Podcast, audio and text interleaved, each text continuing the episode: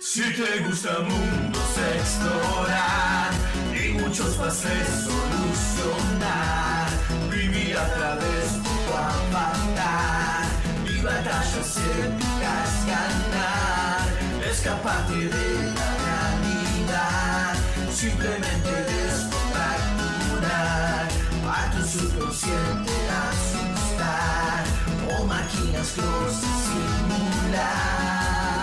sea, a mí lo que me encantaría es eventualmente pelear contra Warrior of Light, porque piensan que Garland es el, es el jefe, o sea, es el enemigo, es el, el boss del juego. Y vos acá estarías jugando con Garland. Eh, entonces, eh, Ven y sintoniza este podcast que te ofrece mucho más. Un grupo de amigos te hablará de cosas que te encantarán.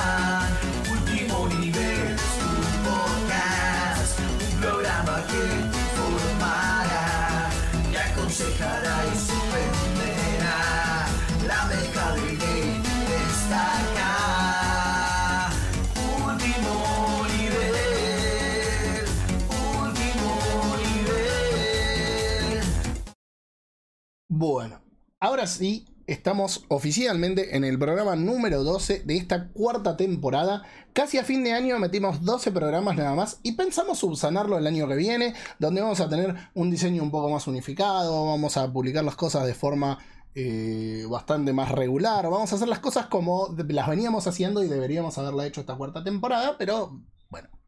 Pasaron O no, cosas. o sea, puede pasar que no. No, no, preferible sí. Lo importante es que pongas el link. Eh, bueno, ya saben, lo van a escuchar a Chacho repetir el chiste de Link durante, no sé, dos o tres veces por minuto en el programa del día de la fecha. No se vayan, quédense, por favor, pero. No, igual podés editarlo y usarlo en todos los programas. Ponían una botonera y sonaba, y acá tenés el link. Eh, ahí está. Ah, Bueno. sí.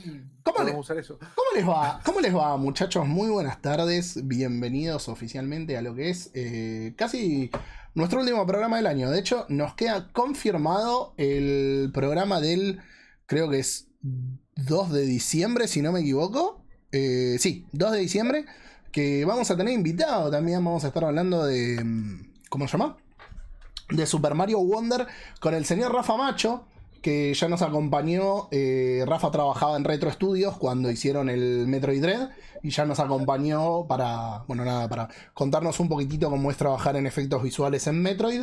Y la idea estaba en que nos volviera a acompañar en algún momento porque él tenía ganas de volver y nosotros teníamos ganas de, de traerlo otra vez. Pero, dado que salió un juego como Super Mario Wonder, que en lo que es eh, au- audiovisual y sobre todo en efectos visuales es un despliegue espectacular, entonces tomamos la, la decisión de que ese era el programa como para que volviera. Eh, y también vamos a tener a, a un amigo del trabajo que le gustó mucho, mucho, mucho el Wonder y que tiene mucho para decir, entonces vamos a hacer un programa eh, bien alrededor de eso. Maravilloso. Eh, y después veremos cuándo es el final de temporada, pero ya nos estamos acercando al, a, a lo que queda del, del año, ¿no? Cuando nos demos cuenta ya estamos abriendo el pan dulce. De hecho, y acá los quiero comprometer en vivo a todos. Porque acá es donde se salen las acá es donde se muestra la verdadera grieta. Nosotros ya estamos comiendo pan dulce porque después el gobierno te lo quita. Estoy como el. Estoy como el ponche de huevo de Homero. Eh, fruta brillantada, sí o no en el pan dulce. Uh, papá, Por, qué- sí o por no, googlealo, googlealo. Vomito. prefiero, prefiero decirte que voy a votar mañana. en problemas, porque también se olvida del chocolate. No, no, para, para. Esa iba a ser la otra. Porque para mí el pan dulce es con chocolate. La fruta brillantada es una cosa asquerosa que rivaliza con la piña arriba de la pizza. No, no, no, no, ahí nos vamos a las piñas. El panetone tradicionalmente se hacía con frutas abrillantadas. Pero, Frutas pero, por- pero, ¿por qué era con fruta brillantada? Que eso es lo importante. ¿Por Porque, porque vivían en una época horrible. por- Porque la cosechaban durante el verano y la tenían durante el invierno. Y porque tenía, era como si fuera un pan que tenían que guardar durante mucho Claro, tiempo y no tenía que descomponerse. Porque el azúcar evitar que se descomponga. Entonces, cuando lo abrían en, en pleno invierno el panetone, ya tenían. Capaz que lo guardaban afuera. Ya, te- ya tenía su. su hasta creo que su A, propia. a- a- bacteria. a- a ver, cuando la gente no tiene heladeras, toma malas decisiones como ponerle fruta brillantada al coso. Es como cuando uno caga en un tacho y toma malas En decisiones. realidad, era Eh, lo que- Tenés que pero- votar. Yo, yo creo que una familia eh, al, al borde de, de la hambruna no va a decir, che, ¿qué, qué le ponemos al pan dulce? Lo que, lo que hace una rata, que venga.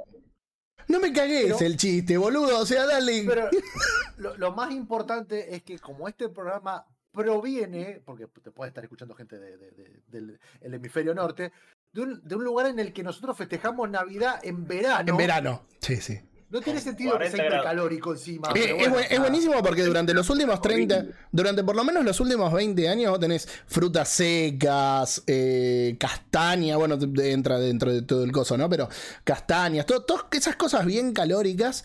eh, pero en los últimos años eso se fue soltando bastante y ya creo que es mucho más eh, común decir, ¿y qué comiste en Navidad? ¿Qué comiste en Año Nuevo? Un asado. Claro. El argentino tendría que empezar a, a hacer clericó por Navidad y ya está. Sí, Sí, sí, sí, eh. clericó con hielo, así, listo. sí. Es más, O sangría. ser sincero, para mí es la única temporada del año donde te dan Vitel Toné y después el gobierno te lo quita. Y debería haber un invento del Vitel Toné para reemplazar Me tendría que esa explicar un poco horrible eso, que le que- ponen que- El, el, el Vitelton es asqueroso. No. No, El que- ¿Cómo tiene anchoa, tiene mayonesa, retractante. tiene. Está Retractar. hecho de un animal mágico. No, es horrible, boludo. Es No, ¿Cómo horrible. hacemos, cómo hacemos para sacar el programa, Fran? Y, y Eh, dijiste me, que me la voy, chavos, me voy. dijiste no que la pizza con ananá es fea. Sí, No. sí. No, no, sos, sos un ser del mal. Marco, en, en el verano, en el verano, si me autorizan a trabajar desde Mendoza, te cago a trompada. No va a poder entrar. Si no, no tenés chance, ya te felicité en el Mortal Kombat. Acá, dice, acá Heavy dice, eh, ¿cómo anda Heavy tanto tiempo? Eh, el Vitel Toné es el locro de las fiestas. Es- sí. Mi pregunta es, no, no, ¿el locro por lo bueno o el locro porque te lo quita el gobierno? Por las dos. No, por las dos, y el locro es comida de. No, ¿cómo que son ambas una porquería? No, no, no. Gracias, Ah, gracias, no. Gasti, gracias. Ah. argentina. Aguante el Vitel Toné, aguante la pizza con ananá, la pizza con plumitos y. Halloween. A, a mí el Aguante locro. más. No, de eso no. A mí el locro no me. No. A mí el locro no, a mí el locro no me gusta porque no me gustan los porotos y todo eso. Y Va a ser entonces es primero que- Él no se hace cargo de lo que están diciendo. iba a ser el este primero que iba a tirar la, la pala con bosta y vino de Mendoza. Eh, Ay, no. se, lo, se lo perdono, se lo perdono. A, a Marcos es el único que se lo perdono porque me tiene que autorizar los juegos para la reseña. Yo comería locro todos los días. Me al mes, voy a autorizar. Entonces te echo a cagar. Bueno, pero al final nadie se lo jugó. O sea, yo voy a decir. Que que yo me la jugué, el Vitelton es una cagada. Bueno, bueno, vos, pero No, vos pero tenías- saliste por la, por, la, por la otra. Vos preguntaste otra cosa. Sí, no, te fuiste. Sí, Ah, y el pan dulce con chocolate. Ah, no con el pan dulce, no, para mí el por sí pa- o por no. Por sí, por sí o por no, el pan dulce con fruta brillantada. No, no, si Ah, no, bueno, gracias. no. Pasa que igual y nos Pará, pará. la historia del Va- vamos a hacerlo. me. Vamos a hacerlo bien como un periodista argentino. Uh, Por sí o por no. Fruta brillantada o chocolate. Chocolate. Chocolate, sí, sí, chocolate. chocolate. Porque la, que por sí ¿Cómo le va, Gary? ¿Qué es esto? El problema es que la fruta bridata no es fruta bridata, son pedazos de plástico con color, nunca- un asco. Haceme acordar que nunca te mande una, a, a una declaración testimonial porque te juro que. te- Pero, te- ch- te chacho, cana, no, no, pe- espera, espera. ¿No, no viste, ¿No viste lo que ocurrió? No nos vamos a poner con política Sí, argentina no, porque. por Ah, bueno, no porque me está no- asustando. Yo dije, No voy a hacer como, como los periodistas argentinos. Eh, eh, no me insultes. Bueno, Claro. perdón. Pero vos Tal no sos cual. un periodista argentino, vos sos Marcos.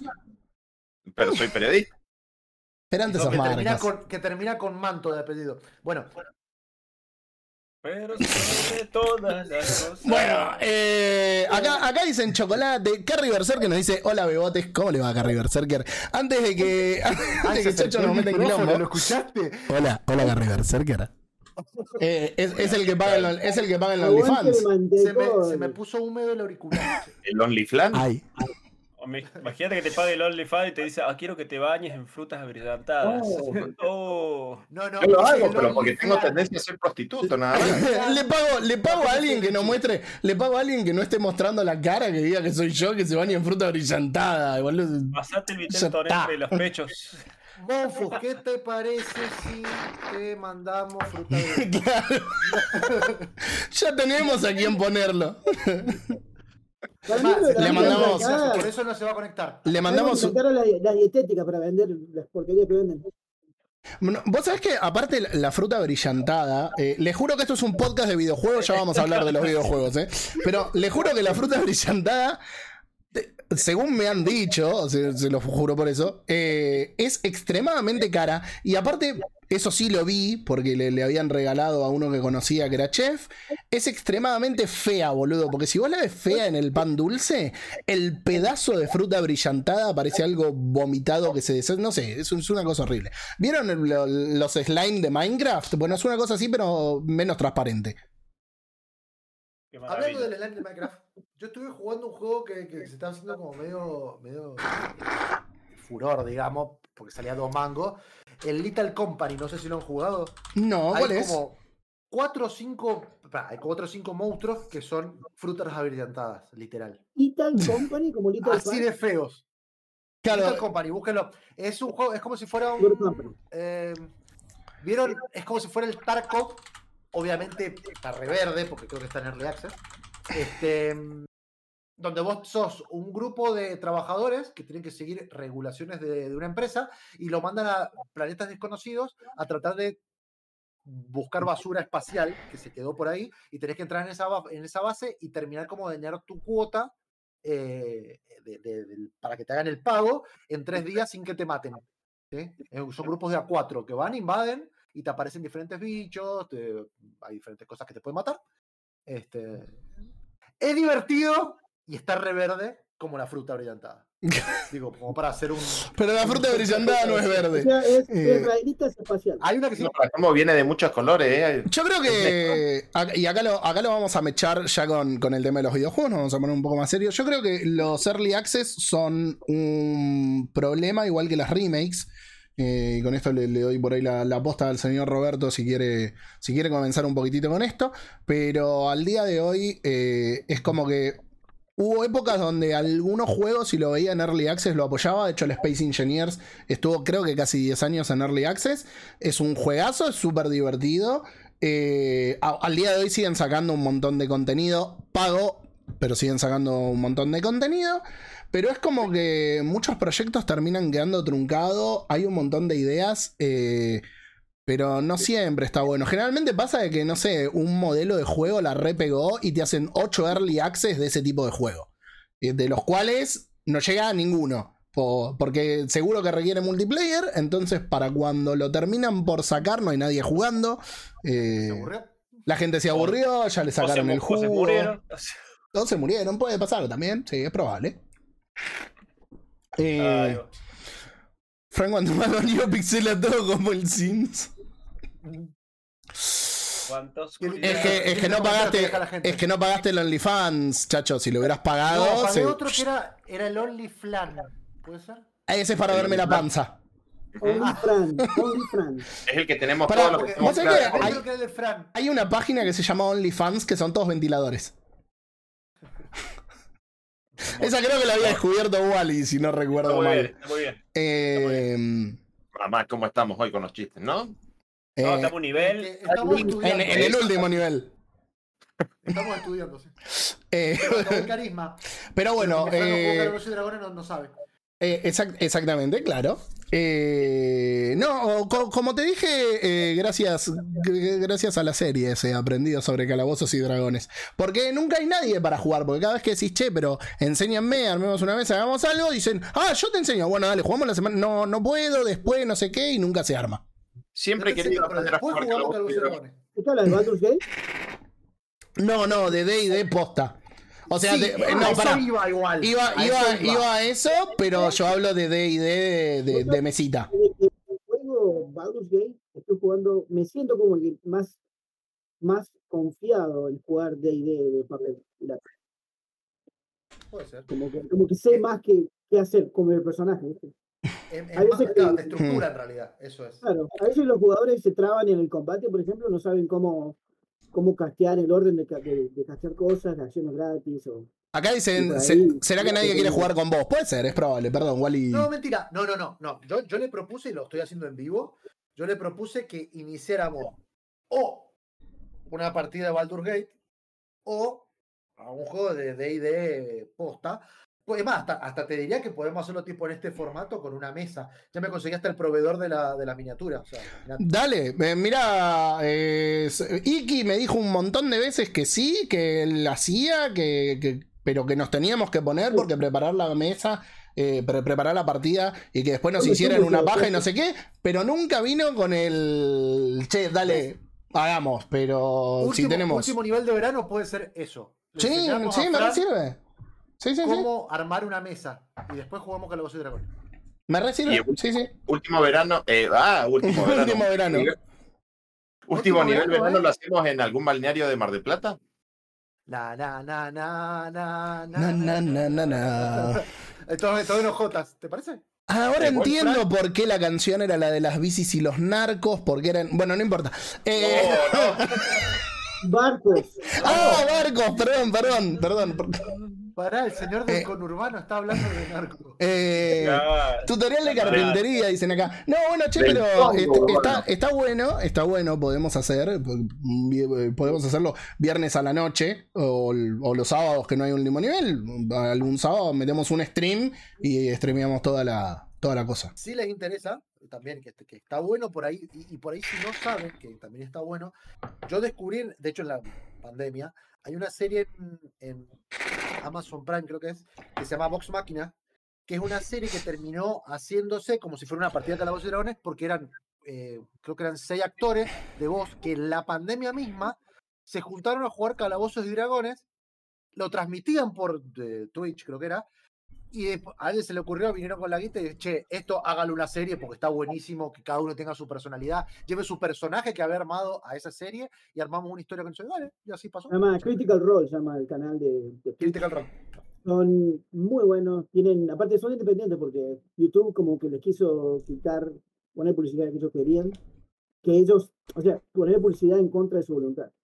Como si te pongan qué sé yo, cosas que no te gustan a vos porque venden YouTube. Entonces se separaron y empezaron a hacer como un crowdfunding y juntaron guita en palo.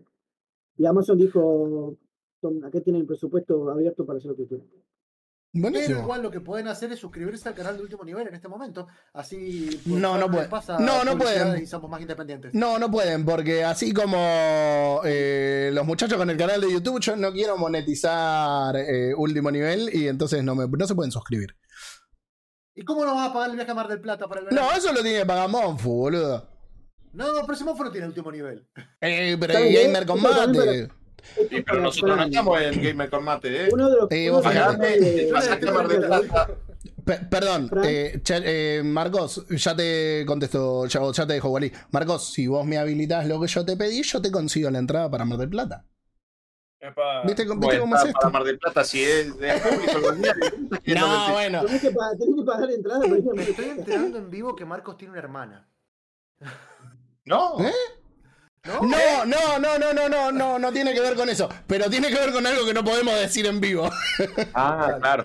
Claro, no, no, no, no puedo decir en vivo.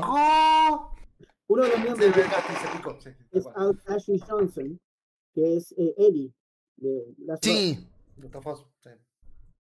Y en la serie la mamá de Es la mamá. sí, sí. Bueno, eh, hablando de The Last of Us, y ya que veníamos del tema de los early access y todo, no sé, Robert, si querés empezar con las noticias antes de que. Oh, tengo tres toneladas de noticias. pero- Bueno, pero creo que la más candente y la que te acabamos de pasar el pase es la de The Last of Us, así que arranca con Ah, esa. sí, va- vamos, sí, exactamente. Eh, oh, por Dios. Bueno, noticia de anoche, nuestra noche, la mañana de otros países. Eh, se confirmó con fecha y todo el es sumamente necesario remaster de The Last of Us Parte 2 para PlayStation 5.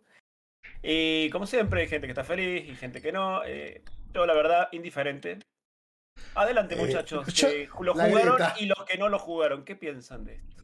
A, a mí me molesta que este me moleste. Porque yo.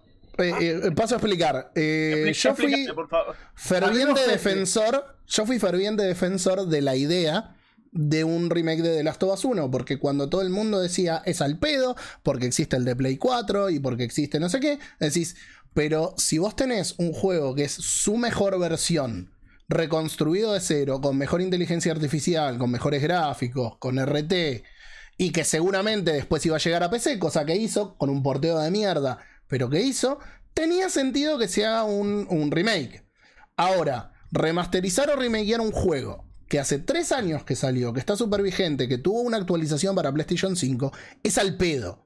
¿Por qué me molesta que este me moleste y el otro no? Porque este va a tener tres mapas nuevos, que me parece una forrada porque es contenido que descartaron del juego original, pero en lugar de terminarlo y adaptarlo al juego, es como que te dejan probarlo, te dejan jugar en esos niveles, pero no están adentro de la historia. ¿Extiende la historia? No, no lo jugué yo. No, es ¿Extiende para que. Es tipo un museo, es para que vos pruebes el contenido que se cortó. Entonces, si sacame un Director's Cut con la historia extendida en esos niveles. Ah, es, Lo otro que- Phantom Pain all over again. claro. Lo otro.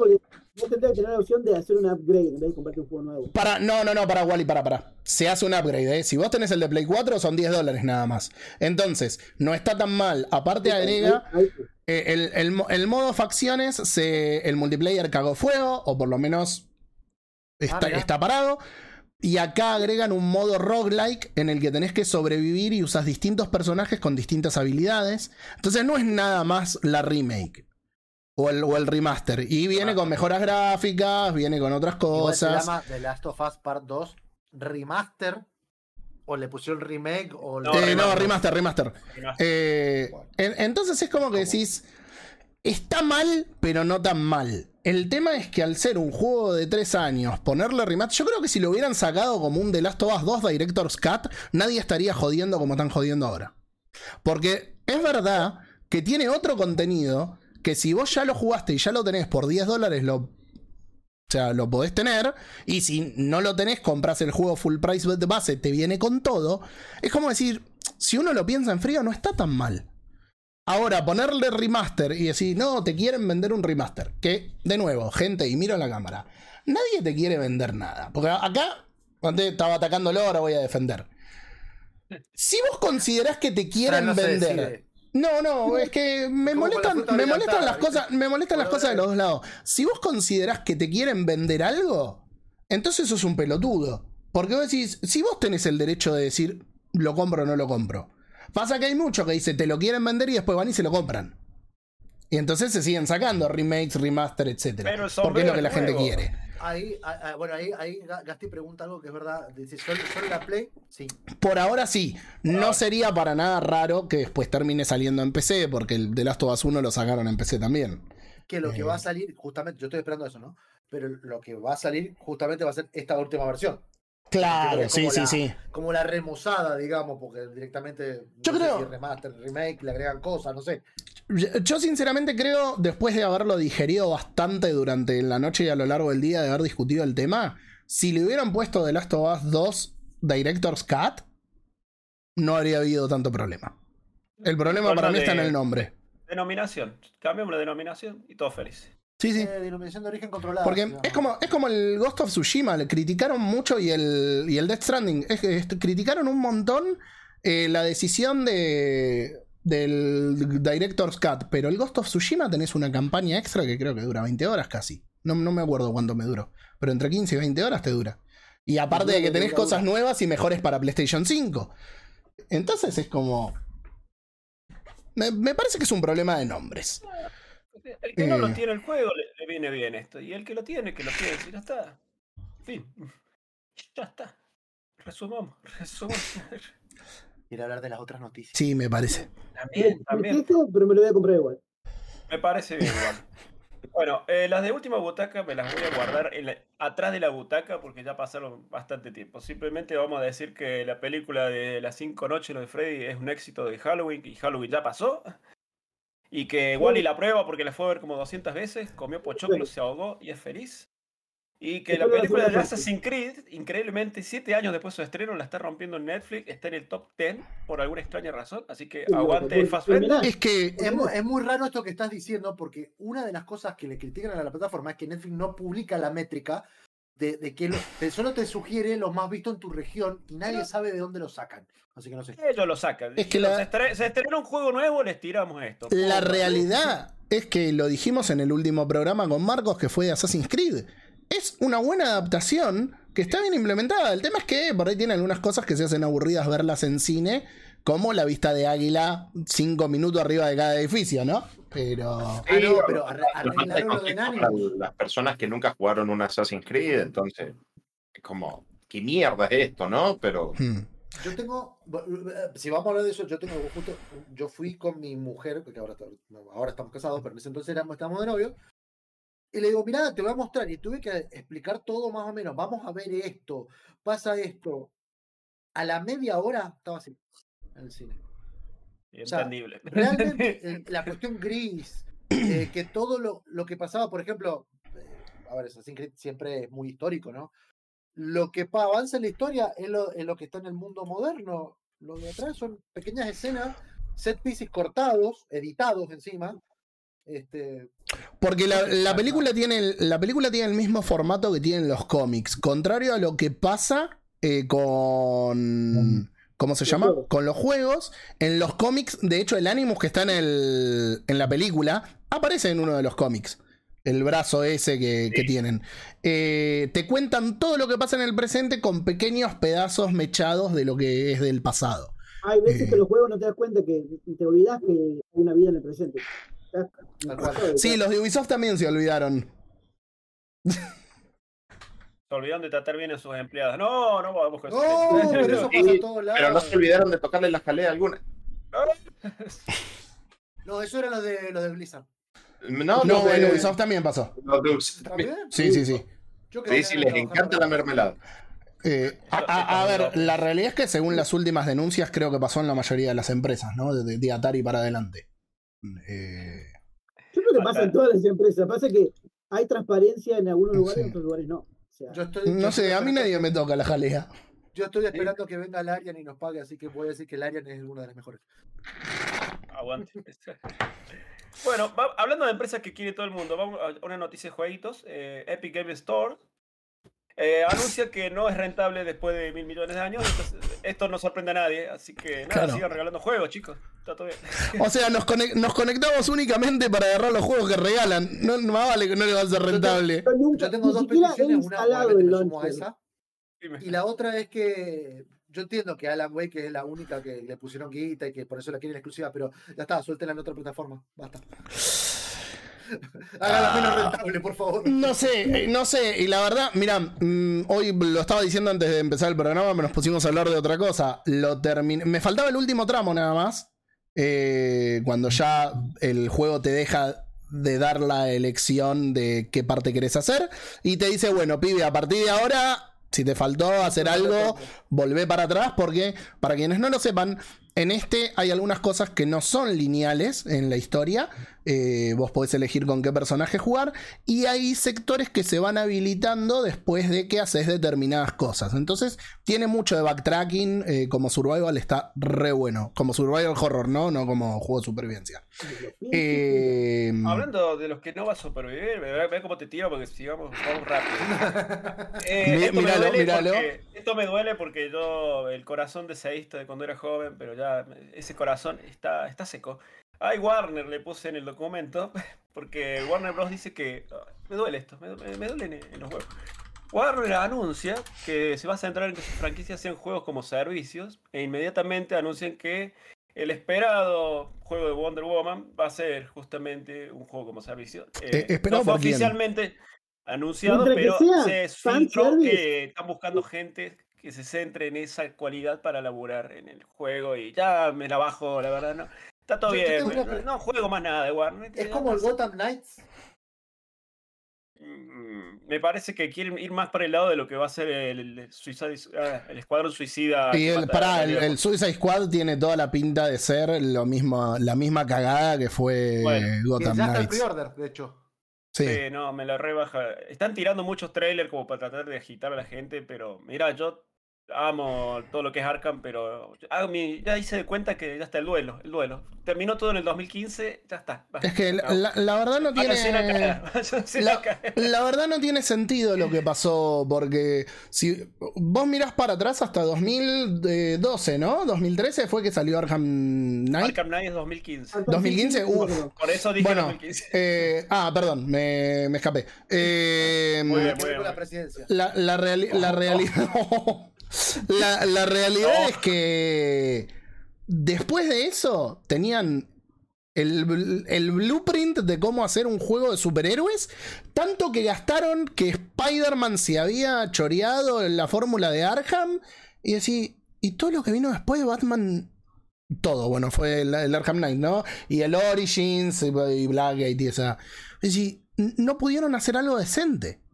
Eh, El Arkham Knight tiene. El Arkham Knight, perdón. El Gotham Knights tiene como una sombra de gloria. Si rusheás la campaña como hice yo, la campaña está buenísima, pero el juego te obliga a hacer cosas tediosas, muy, muy, muy aburridas. Eh, algunos personajes están copados, otros son un embole. eh, mm, y tienen menos interacción que la mierda, ¿no? Porque en Knight tenías eh, una destrucción total. juego decente Se que sigue viendo sacó- brutal el día de hoy, chicos. O sea, tiene El último juego decente de DC que sacó Warner es el Scribble Notes. ¿Cuál? La expansión de Scribble Notes de DC Comics. No Ah. sabía que Scribble Notes era de DC. No, tiene una expansión con personajes de DC Comics. Ah, oh, tristísimo entonces. Es casi como en Mortal Kombat. Así que nada, una, una tristeza para los comiqueros de DC, incluido, así que ya está. Ah, voy a decir, vamos, no, va, listo, nos ponemos la otra camiseta y disfrutemos Spider-Man 2 que está Bueno, eh, eh, Lo, me- lo mejor es que a Marvel tampoco le está yendo muy bien, así que. En cine, porque en juego la, No, no, la está rompiendo. Está, ahí, está tratando de tirar un centro. a- Espera que le- el Seamos, Spi- seamos- el Spider-Man seamos 2 está honestos, bueno. ¿no? Seamos honestos. Marvel no está haciendo guita de los personajes principales de, de la saga de Avengers. Sí, es verdad. Quieren sacar eh, la grapa, básicamente. Ujú. ¿ok? Y de Marvels es grapa, porque es un personaje de una serie secundario. Capitán Marvel es un personaje de apoyo. Y Capitán Rambo es el amigo, la amiga del personaje de apoyo. O sea, no es el personaje principal. Es, ver- es ¿qué verdad, boludo. ¿Qué hablamos de jueguitos? Vamos. Bueno, la última noticia, eh, creo que va a dar para hablar mucho. eh, tratemos de no irnos a, a Disney porque si no, eh, por el especial de Dino Crisis. Eh, se anunciaron los nominados para los Game Awards. eh, nada, algunos están felices con la lista que se- apareció, otros no. Algunos juegos faltan, otros sobran. Lo, lo mismo de cada año. Eh, si ustedes rapidito quieren tirar sus Yo, favoritos. yo para creo, yo año, creo que este año no sobra ninguno en la lista de juego de año. ¿eh? Para mí sobra el Mario. Gate. No, pero ¿sabes pero- por qué? ¿Sabes por qué para vos sobra el Mario? Porque no lo Porque no me jugaste. gusta Nintendo, por eso. No, ah, bueno, sí, aparte, aparte. Eh, Sí, sí, sí. Ni me lo compré al, al Wonder, ¿no? eh, es- si tenés una Nintendo Switch, necesitas tener el. No, a Wally le digo. Tenés cuatro Tengo Nintendo cuatro Switch. Nintendo Switch. Bueno, tenés que tener el Super Mario Wonder. De lo que es Pero no plataforma, quiere decir que, que no son como las placas de video que se, que se mejoran, no, no, es la misma. de las conecta todas en serie. La poner una arriba de la otra, así como para hacer un sándwich, no sé. Claro, Per- el 7 perdón, mm, perdón, acá Gasti dice algo que tiene razón, ¿eh? Eh, Todo el mundo se olvida y yo dije, y de hecho lo voté para Goti porque era mi Goti y creo que Chacho lo jugó y después me dio la razón o alguien lo hizo. El Guardianes de la Galaxia. El Guardianes de la Galaxia Ah. es un excelente juego de superhéroes, un excelente juego de Marvel y un excelente juego solo. O sea, si hubiera sido un, che, tenés una aventura espacial con tipos que tienen habilidades y no es un juego de Marvel, era Goti. Para mí tiene un problema, tuvo un problema de timing ese juego, que también lo tuvo el, el otro de los Vengadores, nada más que el otro de Vengadores es bastante más malo. El, eh, justamente el de los Guardianes es muy bueno por todos lados, y lo mejor que hace es desvincularse completamente del MCU. Sí, sí, sí. sí. Hasta, hasta con la música, ni siquiera tiene los mismos temas que están en las películas. O sea, eh, eso lo- la rompe y le rompe por todos lados. Y yo, yo no le daba dos pesos y después de que fui a ver volumen 3 de Los Guardianes de la Galaxia, estaba en oferta y digo, bueno, a ver. Yo lo, yo lo dije, boludo, era, era Goti. A ver, cuando llegas a Nowhere y de ansioso nada más, yo cuando estoy caminando en un juego que no puedo interactuar con cosas, toco todos los botones porque hashtag ansiedad. Toqué el R2 y veo que Peter Quill empieza a hacer piu piu piu con los deditos. Y dije, no. Y estuve 45 minutos corriendo, eso creo que lo hice en stream, haciendo piu piu piu piu piu. No, no, olvídate. So- sos Y- feliz con tan poco. Y volviendo, y volviendo al, al tema de los Game Awards de, de- de ahora, eh, no sé si has hecho tu descargo, Fran, de, sobre los juegos nicho, si merecen o no estar No, no, no, espera, espera, espera. Espera porque encima me estás, no solo lo estás tergiversando, sino que cada vez lo deformás más. Yo lo que dije es, lo van a votar, yo no sé si va a ganar, porque eh, les explico a la gente, los pongo en contexto. Eh, Dale, Chacho, favor. Chacho, que me sorprende porque es abogado, lo esperaba de Monfu, de Iggy, del resto de los chicos, no del abogado que me iba a sacar de problemas cuando los tuviera. Ahora me voy a tener que elegir otro abogado. Te Tienen, tienen un nivel de lectocomprensión preocupante.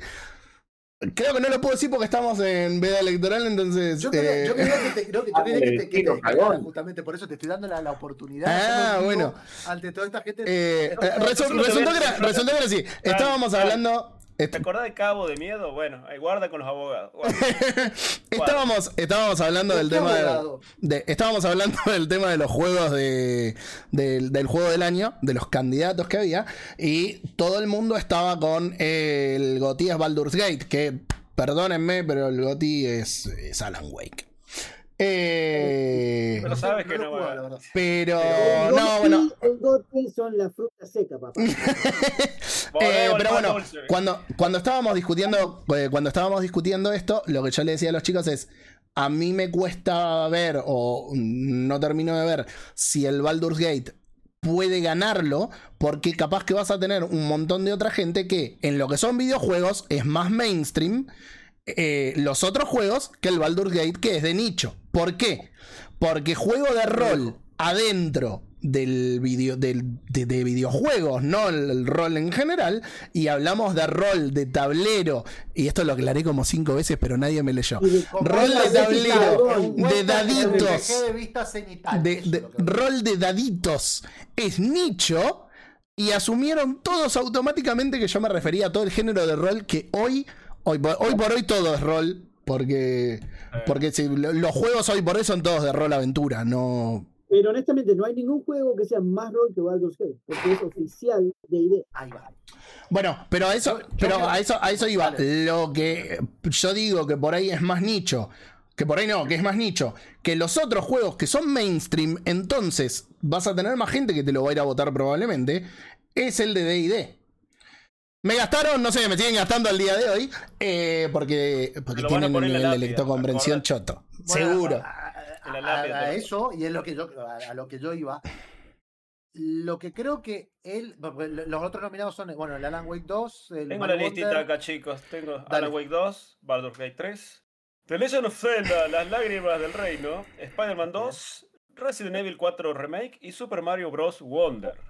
Bueno, de esos seis, el juego que te da más libertad sobre cómo lo querés jugar, o sea, libertad de, de eso, soy un pibe que le gusta el combate todo el tiempo, soy el pibe que le gusta la historia, soy el pibe que le gusta los, los lugares hermosos y qué sé yo, realmente eh, es el Baldur's Gate porque tenés Te un montón de maneras de jugarlo dependiendo de cómo lo sea. O sea, justamente eso que vos decís, de alguna manera, que es como de más nicho, que solamente la gente que le gusta desde lo va a jugar, le han dado tanta popularidad durante todos estos años, no solo la nostalgia, que también es un factor importante, porque ahora están haciendo juegos para gente de nuestra edad, básicamente, este, y Por no fin. tanto para, para, para niños ni, o, o para, o para otro tipo de, demo- de demo- demográfica. A mí me Este, el más asusté. amplio. A mí me, me agarré, me agarré la silla. ¿eh? Eh, no, bueno. Cuando alguien, cuando alguien en menciona en el juego Baldur's Gate Neverwinter, vos estás como.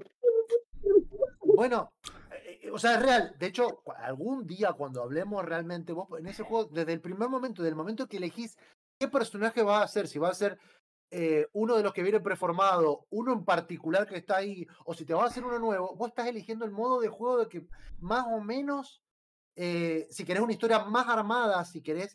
eh, que Sí, pero. reflejarte en lo que ves. Chacho, vos. Jugar Vos fijate. que venís jugando en la vida real. o sea, en- Sí, pero vos video. que vos lo estás planteando desde el punto de vista de la experiencia, lo mismo que Wally, y en los últimos años el abanico de gente a la que se le acercaron los videojuegos se agrandó muchísimo, mucho de lo cual tenés más mainstream. De hecho, a ver, el Alan Wake, por ejemplo, yo no sé si va a haber mucha gente que diga a priori, antes de que haya tenido tanto, de- tanta repercusión, eh, oh, Alan Wake, quiero ir a jugarlo, porque salió de un juego que durante años fue exclusivo, que después Bueno. estuvo en PC que se podía jugar y después te lo mataron, porque hasta la salida del remake. Entonces, incluso eso por ahí está como más limitado. Yo lo que decía es, no me cabe duda que es candidato a juego del año, tiene que estar en la lista. De hecho, lo puse antes de. mm, ¿Cómo se llama? A pesar de no haberlo jugado, lo había puesto como uno de los candidatos. No sabía te si la gente zafar. después. No, no, no sabía si la gente después lo iba a ir a votar. Que en uno de los awards sí me cerraron el culo. En otro no, en otro lo votaron al Resident Evil 4, que es lo que me preocupa. Convengamos otra cosa, ¿no? Hoy en día es muy difícil para una persona jugar todos los juegos mainstream. Yo hace cinco juegos tengo que tres. Mario 3, Wally, trata de acercarte un toque el micrófono a ver si te lo mejora, porque es como que se te va. ¿Así que no? No, no, no. Bueno, lo que yo decía es que también es un, tema de exposición, porque no todo el mundo tiene todo el juego, todas las canciones partidas. Entonces van a votar los que jugaron. Yo al estar más me quedé una más que una hora. Entonces, para mí, es el nivel 3 porque lo vengo jugando siempre. juegos.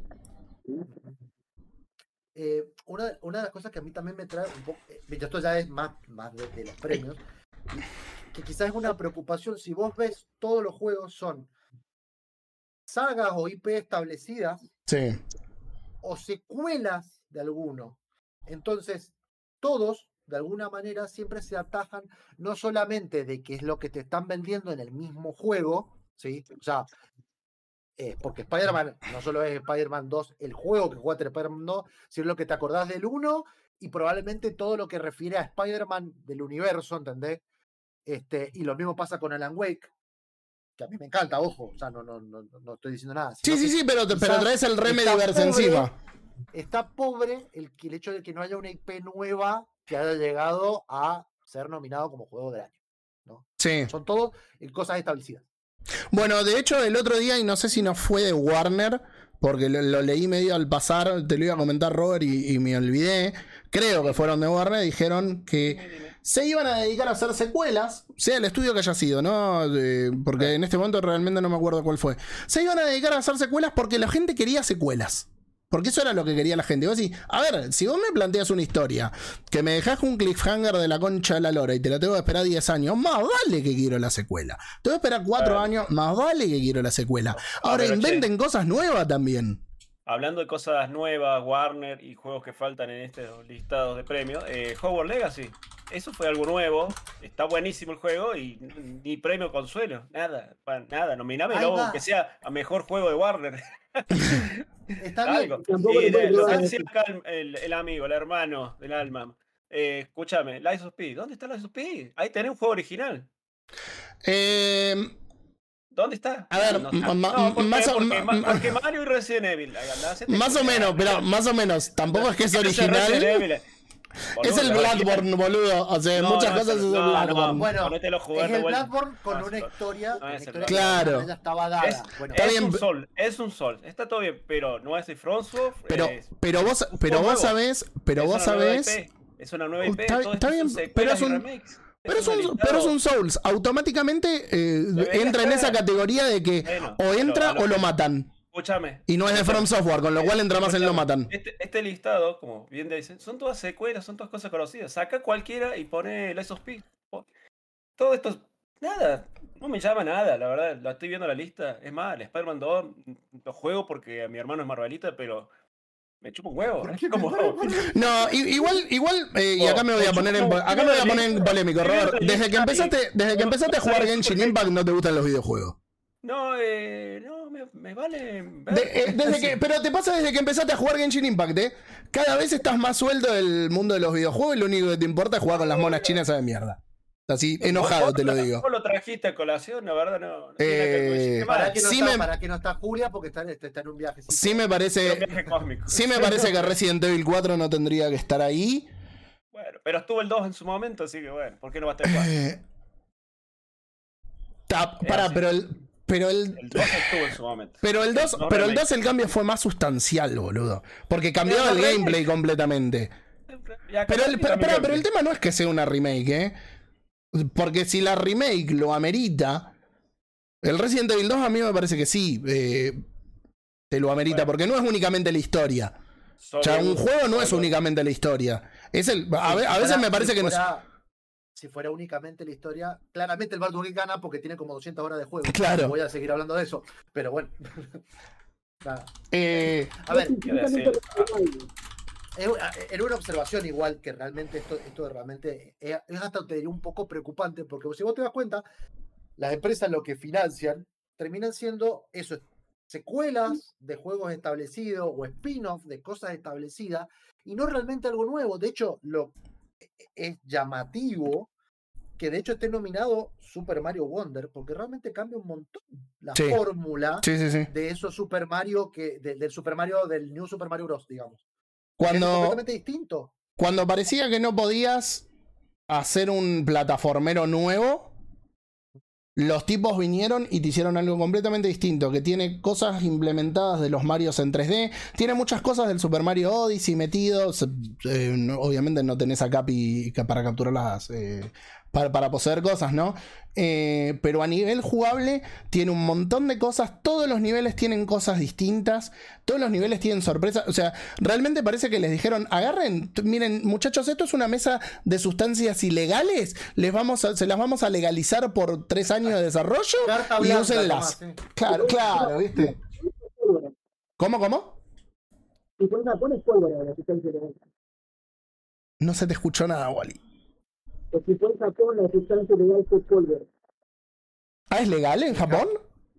Es- explica muchísimo, explica todo el Super Mario, ¿eh? No. No, no. Y también explica todos los juegos de From Software. sí. O sea, muy fuerte. Y el Final Fantasy también. Que de hecho, esa es una de las sorpresas que decíamos Fran, sí. ¿no? Que no tuviera, que, que un, un- un título esperado, digamos, de una saga de que te tira un juego cada 4 o 5 años con producción y toda la cuestión, ni apareció. Igual, En, en- en- en el mejor juego, ¿no? Y, a No, ver, no. igual estamos hablando de un año en el que los videojuegos, o sea, ganaron los videojuegos este año. Porque la, la terna podría haber sido de 15 y yo creo que llenaban el, el, cu- el cupo. Yo creo que el que, el eh, que ganó fue Frank, que se lo regalaron todos. No, el Baldur's Gate no lo conseguí. Ah, Eh, Ah, pero el Mortal Kombat. Ah, el Mortal Kombat sí, juegazo, lo voté. Me, Toro me puteó, pero lo voté. Eh, ahora, el, el resto de los juegos no es. Este año no se puede hablar de juegos que uno diga no se merecían estar ahí, es un robo, etcétera, etcétera, porque no es un año como el de Deadloop, por ejemplo. Que para mí Deadloop fue un choreo. Deadloop es una mentira. Es como si hubiera ganado Redfall ahora. O, o lo hubieran nominado Redfall. Eh, Ahí hubo mucha, para mí hubo mucha guita de la prensa. eh, es que no funciona así tampoco, boludo. Porque, Yo lo jugué, porque- yo lo jugué y realmente no lo podía creer. eh, o, sea, yo, te puedo decir que por cómo funciona, no puede haber habido maletines, o no creo que hubiera habido ningún tipo de maletín, sí problemas de criterio de quien vota. Hoy- hoy, si Starfield hubiera estado, para mí hubiera sido un Oh. escándalo, porque Starfield es una mentira. Starfield es que todo el mundo te dice, ah, pero esto es como Skyrim, pero en el espacio, pero entonces sabes hacer Skyrim nada más.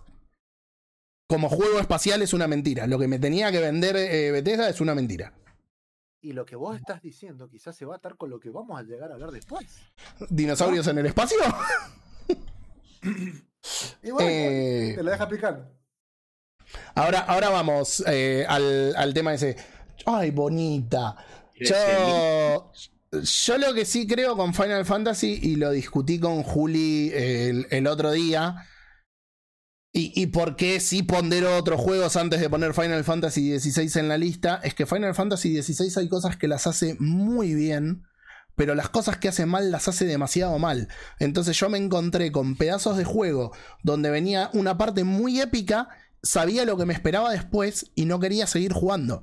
De hecho me pasó de terminar peleas principales y que sabía que después venían fetch quest obligatorias que te traban durante una hora o dos horas de juego en algo que es completamente envolante y que no te aporta un choto, o por lo menos a mí no me aportaba un choto, y eso me la bajaba muchísimo. Entonces venía de un momento que estaba arriba de todo y no quería seguir jugando. Eso a mí en la experiencia de juego me lo arruinó mucho.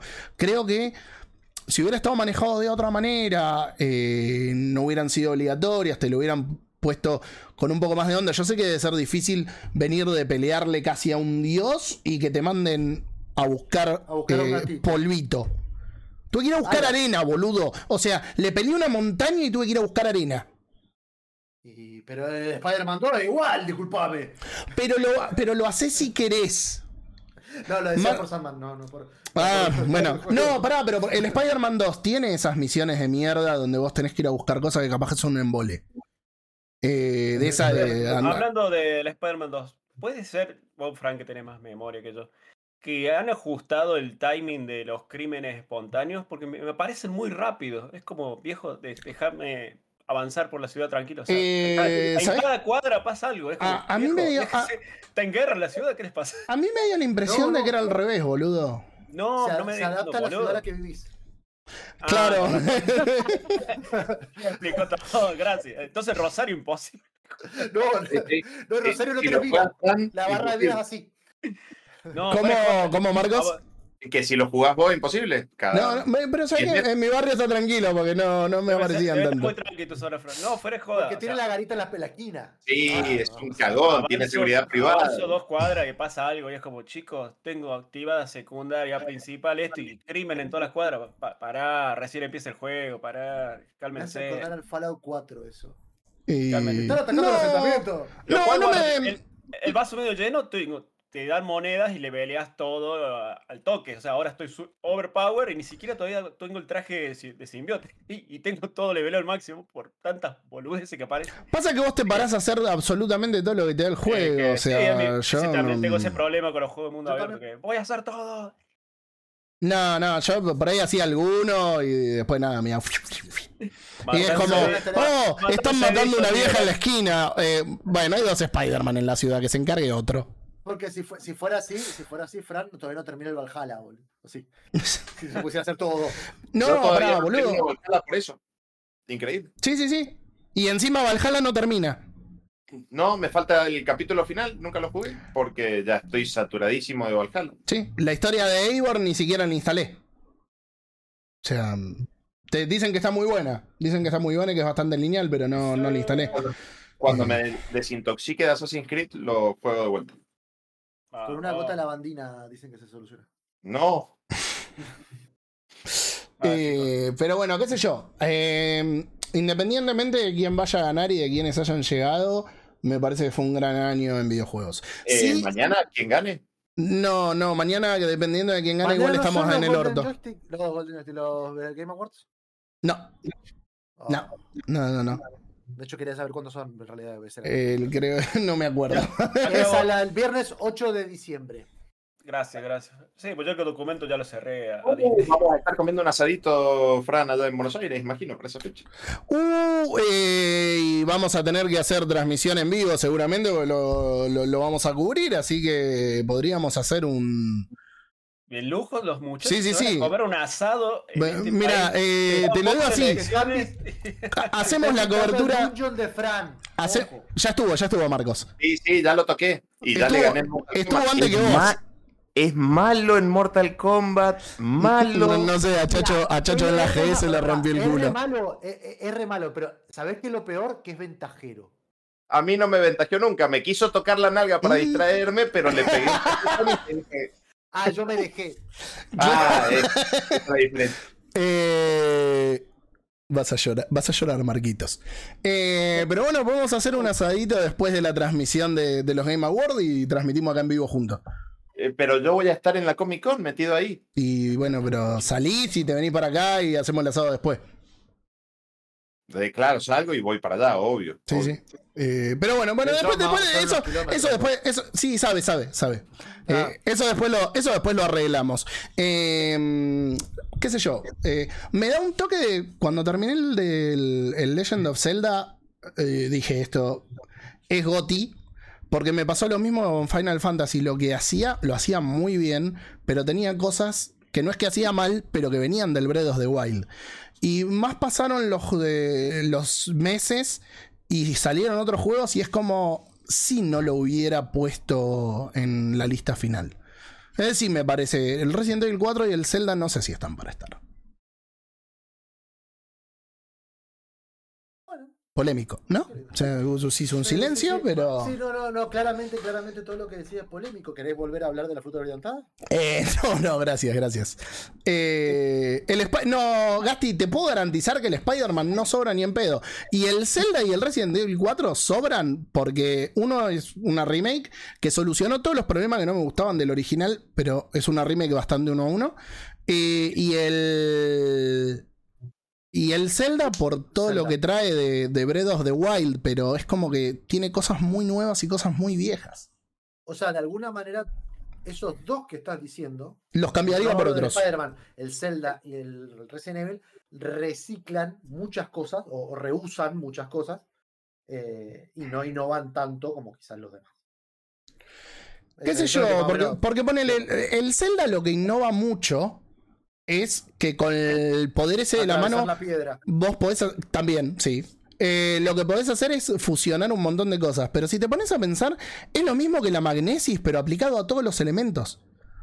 No es algo que digas realmente es nuevo, como si por ahí tienen otros de los juegos, porque, qué sé yo, el Spider-Man, ponele, sí, tenés la ciudad de Manhattan. Ahora tienen mejores formas de moverse, nuevas, los poderes son todos distintos, se centra más en las habilidades. Pero el película del poder Final 2, visualmente no se te ve mucho. Tiene como para más área, no. Pero yo creo que ¿Cómo, cómo? se- podemos conectar que ahorita. No tiene una, especie de visualmente más avanzado. Sí, no, bueno, pero si no, si no se veía mejor era para matarlos. Acá Ade justamente dice justamente que para él Alan Wake 2 sobra porque es un juego que salió al público hace 20 días, no podría estar nominado. Eso también es un poquito polémico porque la realidad es que yo tengo entendido que la lista esta debería haber cerrado tipo junio, julio. No, no, no. cuando- No, no, no, estás equivocado. bueno, eh, Cierran, cierran. eh, cambia todos los años porque por ahí se corre, ¿no? Pero ponele va. que para el finales, mediados, finales de noviembre, eh, son las fechas de corte de coso. Si yo nominaba, boludo, por eso lo sé. Finales de octubre, mediados de noviembre. de- de- a ver, varía. Por ahí ahora cerraron después, por por ahí cerraron antes. General, no, no sé cuánto tiempo antes es del día que se anuncia. Pero se tiene una fecha de corte, se tiene en cuenta también de que los medios reciben antes el juego para jugarlo. Podemos discutir eh, sí, y cómo vota la gente eh, que no lo pudo jugar. Vamos a ser honestos, hay mucha gente que vota y que no jugó los juegos. Si termina siendo un concurso de popularidad. Eh, si no, en todo caso, y que es una boludez porque es una ceremonia de premiación de juegos, no es un, eh, no es un juicio por la amnistía de algún país. Eh, mucha gente opina sin haberlos tocado, porque hay mucha gente que no lo juega. Pero no es tan grave tampoco, porque no se está decidiendo sobre el futuro de ningún ser humano, me parece. El futuro de los dinosaurios, chicos. Vamos, vamos. Bueno, ¿qué A mí dijeron que el futuro está lleno de está lleno de, mm, de paredes grises y de jetpacks. El futuro de los dinosaurios. Bueno. Ah, ok, ok. En la Estación Espacial Internacional. Tenías que aclarar, tenías que aclarar de qué, porque es como que podía entrar No, de- porque está hablando del futuro de los dinosaurios, eh, ojo. Bueno, Está, está bien, bueno. ¿Cómo me traes? Eh, no sé. vamos a, vamos Pero- a lo que nos acontece, muchachos. Vamos, Va- vamos. Vamos a lo que compete. eh, el señor Chacho vino el día de hoy para hablar de una franquicia que nació, eh, vio sus orígenes en el año 99 con un survival horror distinto, con algo completamente eh, diferente a lo que se venía viendo con eh, Resident Evil, Silent Hill, otros juegos que salieron después. ¿Y, y por qué es especial? Porque tenía dinosaurios. O sea, creo, creo que es como que nada más importa. Tenía dinosaurios, pero también fue el primer juego eh, del género realizado por Capcom que tenía los entornos completamente en tres dimensiones, a diferencia de los fondos pre-renderizados eh, de los otros títulos, ¿no? Este, aparte la, la idea, la idea era, o sea, cada empresa de alguna manera tenía lo suyo. O sea, vos tenías a Capcom que le había pegado con Resident Evil, después tenía a Konami que le pegó con Silent Hill. Este, entonces en un momento se le dijo, che, bueno, esto se ve que es una fórmula, el hecho de meterte en un lugar encerrado con algo que te quiere matar, medio distópico incluso, porque eh, siempre eran o animales que no entendía, o, no sé, fantasmas o esas cosas, este, darte pocas municiones o que de alguna manera este, tengas que manejarte con pocos recursos o con unos controles complicados, que era el caso. Entonces, le, primero le encargaron a Shinji Mikami, que era justamente el papá de, toda esta, de, todas estas ideas, hacerlo, hacer Resident Evil con dinosaurios, por favor. Y el tipo que le dijo, vamos a hacer Resident Evil con dinosaurios. Pero tenemos que innovar en algo. ¿Cómo innovamos? Primero, los dinosaurios son más rápidos que los zombies. O sea, en, esa, en eso estamos todos de acuerdo. Otra que eh, los entornos, y esto ya es una cuestión técnica, ¿no? Los entornos no lo vamos a hacer con gráficos como siempre renderizados, que eran eh, como píxeles estirados y los modelos 3D arriba de eso, sino que realmente vamos a tratar de que sean modelos 3D. Eso obviamente se- com- lo que hacía era complicar porque obviamente los juegos no hacen, no tienen la extensión o la cantidad de texturas, justamente porque tenés que cargar con eh, más cantidad de, de- de resoluciones. Eh, y otra de las cosas que tenía que ver más también con el gameplay era que justamente si son dinosaurios, la cámara va a estar fija, como los Resident Evil y demás, eh, también va te tiene que transmitir esa, esa sensación de, de miedo, de horror, de, de estoy encerrado con un bicho que solo lo escucho, ¿sí? Y que si le meto, le bajo un cargador de escopeta, no lo mato, ¿sí? Cosa que los Resident Evil no era así, ¿no? Eh, en eso la reventó. Y todos los demás elementos de la fórmula, eh, no sé, el, el- el manejar el inventario, eh, los puzzles, eh, la historia contada, esta vez la contaron un poco más cinemática, pero contada más así tipo cine clase B, este, es como más o menos lo mismo. Más o, más o menos, ¿eh? Eh, Porque si te pones a pensar, por ahí sí en Dino Crisis 2, que se compartían las cosas, eh, el inventario era compartido.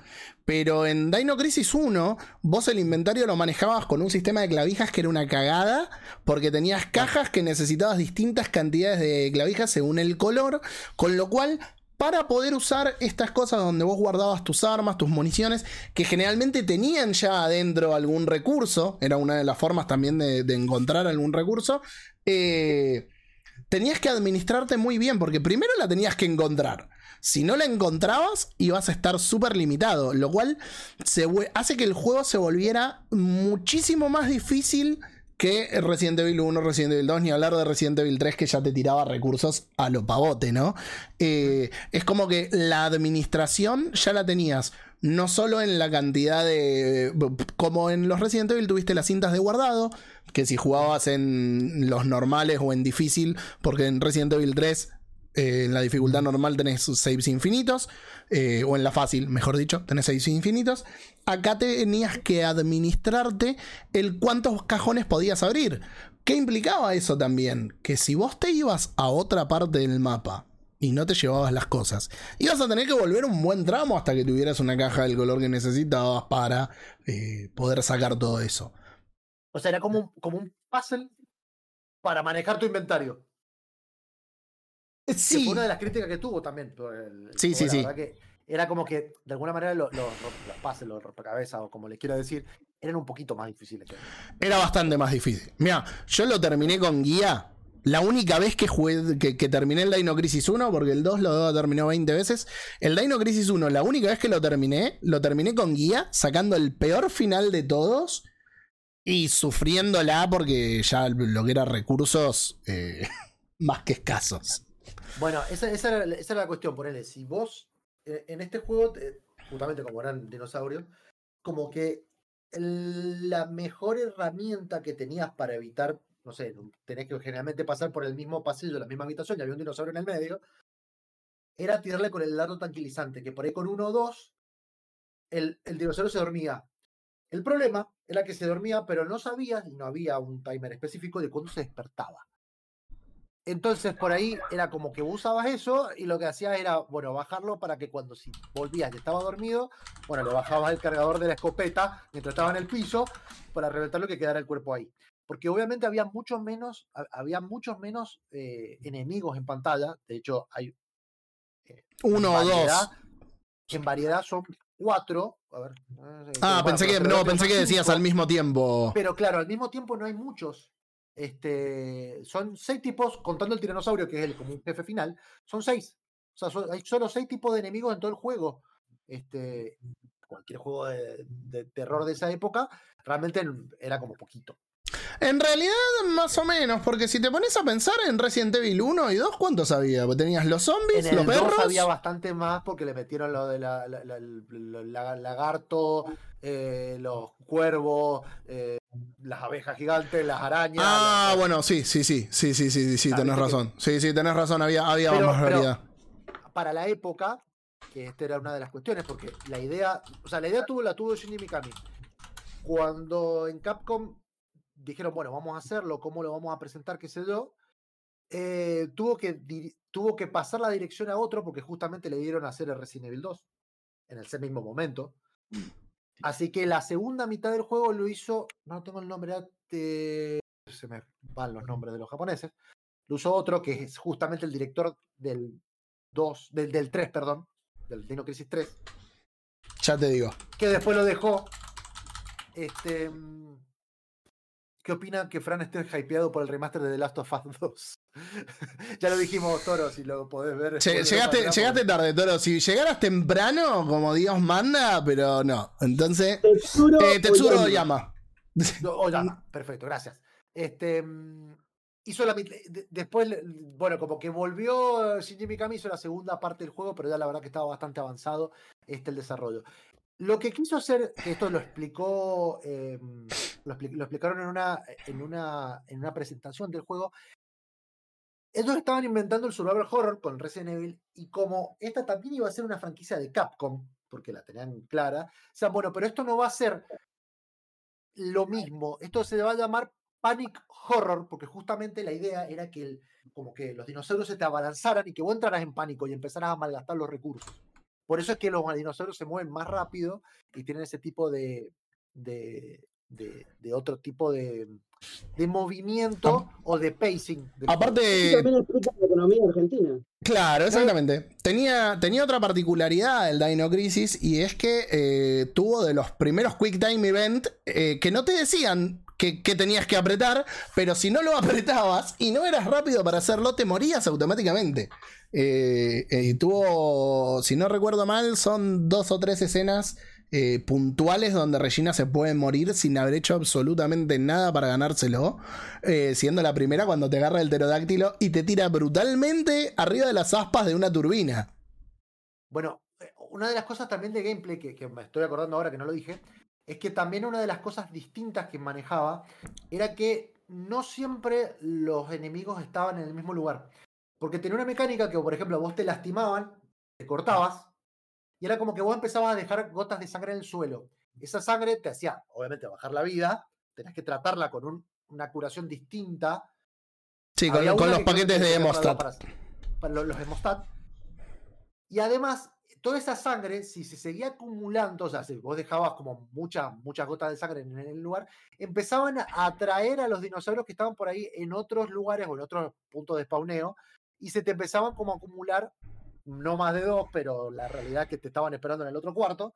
Este, por lo cual hacía que como que mi partida o mi lugar difícil, digamos, cuando yo estaba jugando, hubiera sido distinto al de Fran, ponele que, que jugó de otra manera, ¿no? Este, eso, eso hizo, obviamente cambió un montón y realmente para mí es lo que, o sea, estos cambios de gameplay lo hicieron diferenciarse de lo que fue Resident Evil, que era, terminó siendo más clásico, ¿sí? con Resident Evil 2 y Resident Evil 3, que fueron casi a la par, y no así con el siguiente juego, que no sé si lo querés decir vos. Sí, pero antes de ir a eso, vamos a explicarle a la gente por qué había dinosaurios en una isla. Porque Ah, podía ser Jurassic. Park. No era Jurassic Park, pero parecido.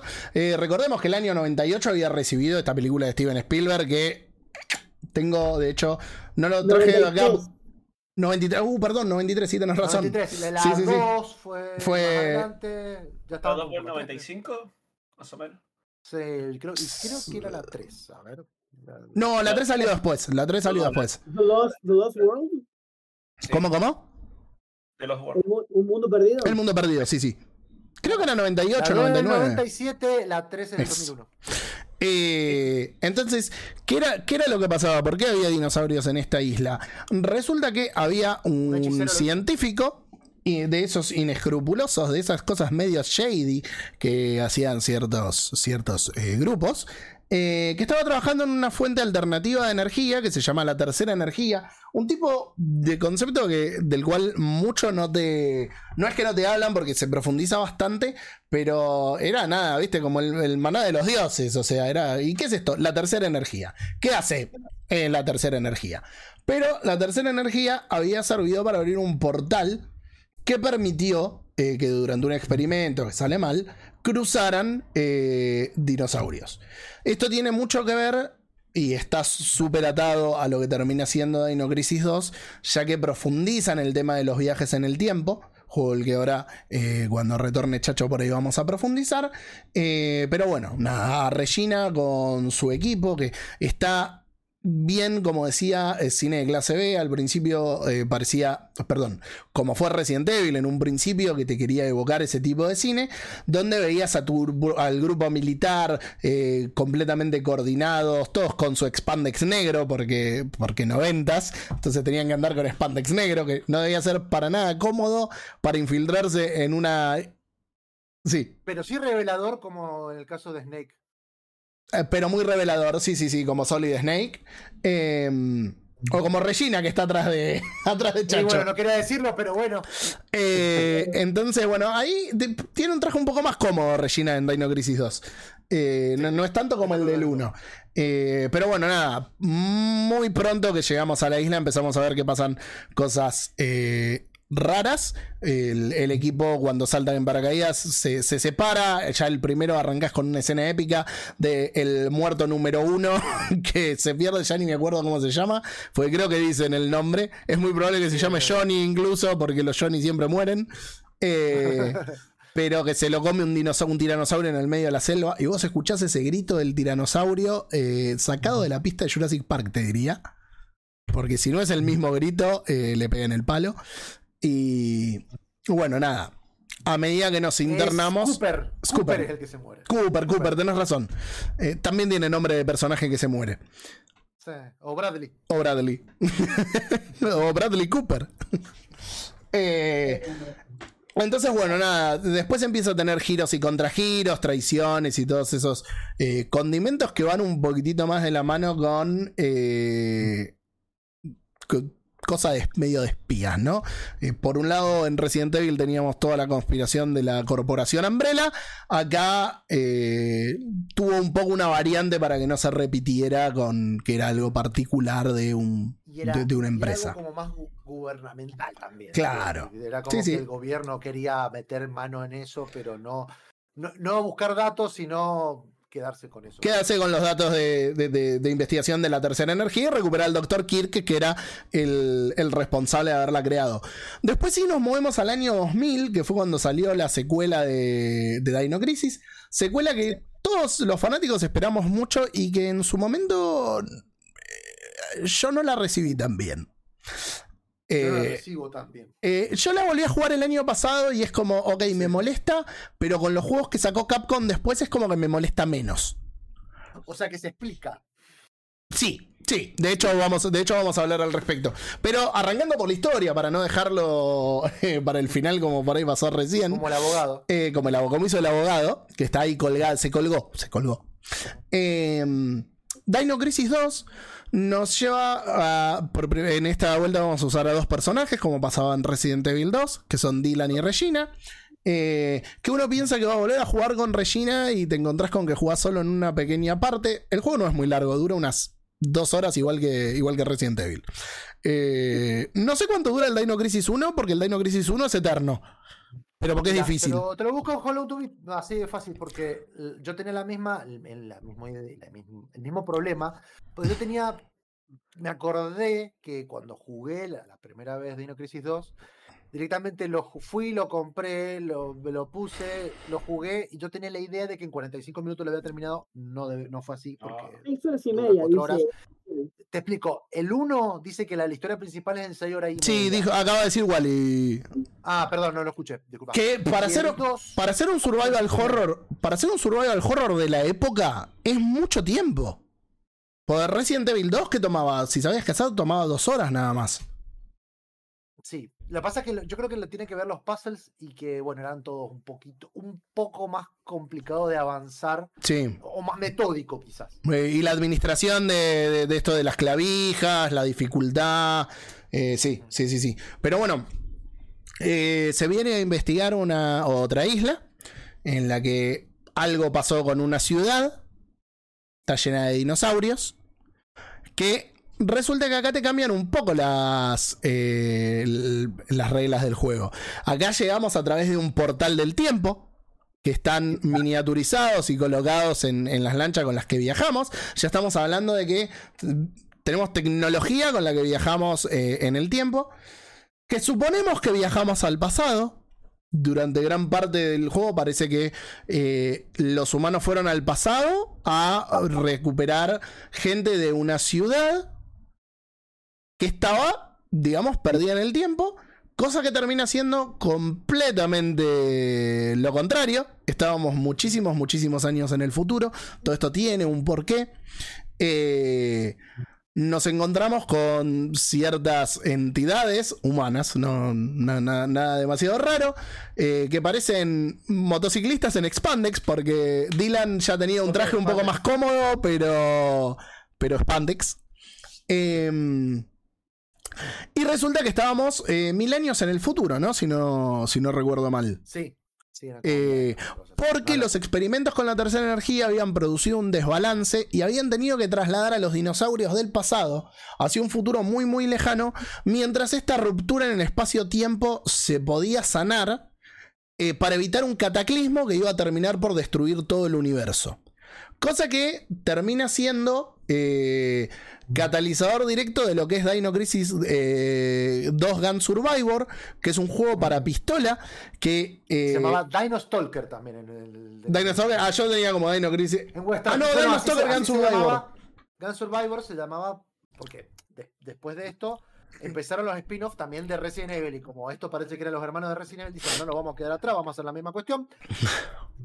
Hicieron un juego que de por sí, todavía no hablamos un poco de gameplay, pero como para hacerlo más friendly o más arcade incluso, que incluso que Dino Crisis 2, donde vos usabas el light gun y tenías que dispararle. Y como ya habían hecho el mismo, le pusieron, eh, ¿cómo era?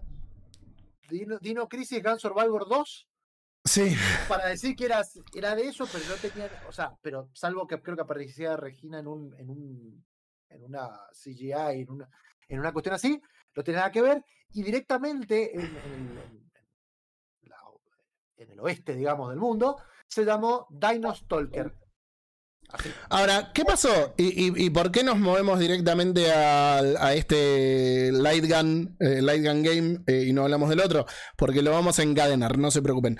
Eh, ¿Qué pasa con, con, este Dino Crisis? Dino Crisis 2, al, al estar en el futuro, Dylan se termina enterando que una de las bikers en Spandex es su hija que eh, él se dejó un mensaje en el futuro donde le cuenta todo esto del, del, de por qué terminan pasando, pero deja un mensaje claro por lo menos. Pasa que llegamos tarde a la grabación, pero lo deja bien grabado. Eh, y Dylan se queda eh, cuando se está por ir todo a la goma para salvar a su hija y le pide a Regina que vuelva. Acá hay dos cosas. El juego termina con que el tiempo se mueve cuando está a punto de aplastar a, a Dylan. eh, y termina. Y no hubo un Dino Crisis 3 en el cual Regina volviera a rescatarlo. Más, Se le- lleva- a- que Regina lo que tenía que hacer era justamente volver Claro. a eh, salvar Zelda para volver a buscarlo. ¿Por qué? Porque se lleva toda la información de los portales en el tiempo, de cómo fabricar uno nuevo, de la tercera energía, de lo que pasó con los dinosaurios y lo que pasó con la ciudad, para poder volver al punto ese y, y sacarlo, ¿no? Eh, ahora, cuando. Te fuiste a la mierda, Wally. Eh, no lo- Sí, ni sí, siquiera lo voy a decir en vivo. Eh, cuando pasa todo esto y el juego queda truncado, yo esto lo supe muchos años después. Te pone una escena donde Regina está andando en autito y te da tus estadísticas. Si vos terminás el juego en menos de dos horas sin morir eh, cierta cantidad de veces y sin usar continuous, cosa que me pasó por la IA del orto de la hija de Dylan sobre el final del juego, que como eh, solía ver en algunos juegos, tenés que proteger a, al- al- al- algún personaje en peligro.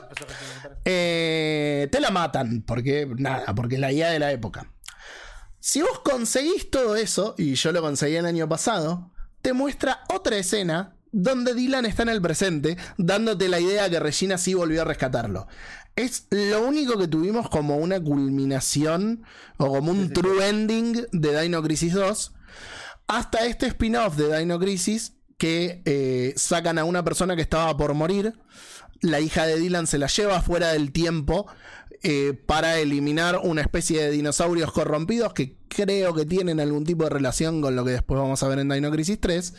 eh, donde todo había salido mal, había que erradicar eso, porque si no el espacio-tiempo iba a ser destruido del todo. Y ahí te terminás como de entender, porque la ves aparte, que la hija de Dylan y Dylan están vivos en algún lugar fuera del tiempo. ¿Qué pasó con Dino Crisis 2? Ahora que ya establecimos eh, todo el juego. Hubo unos cambios bastante grandes de paradigma en lo que eran los survival horror para la época.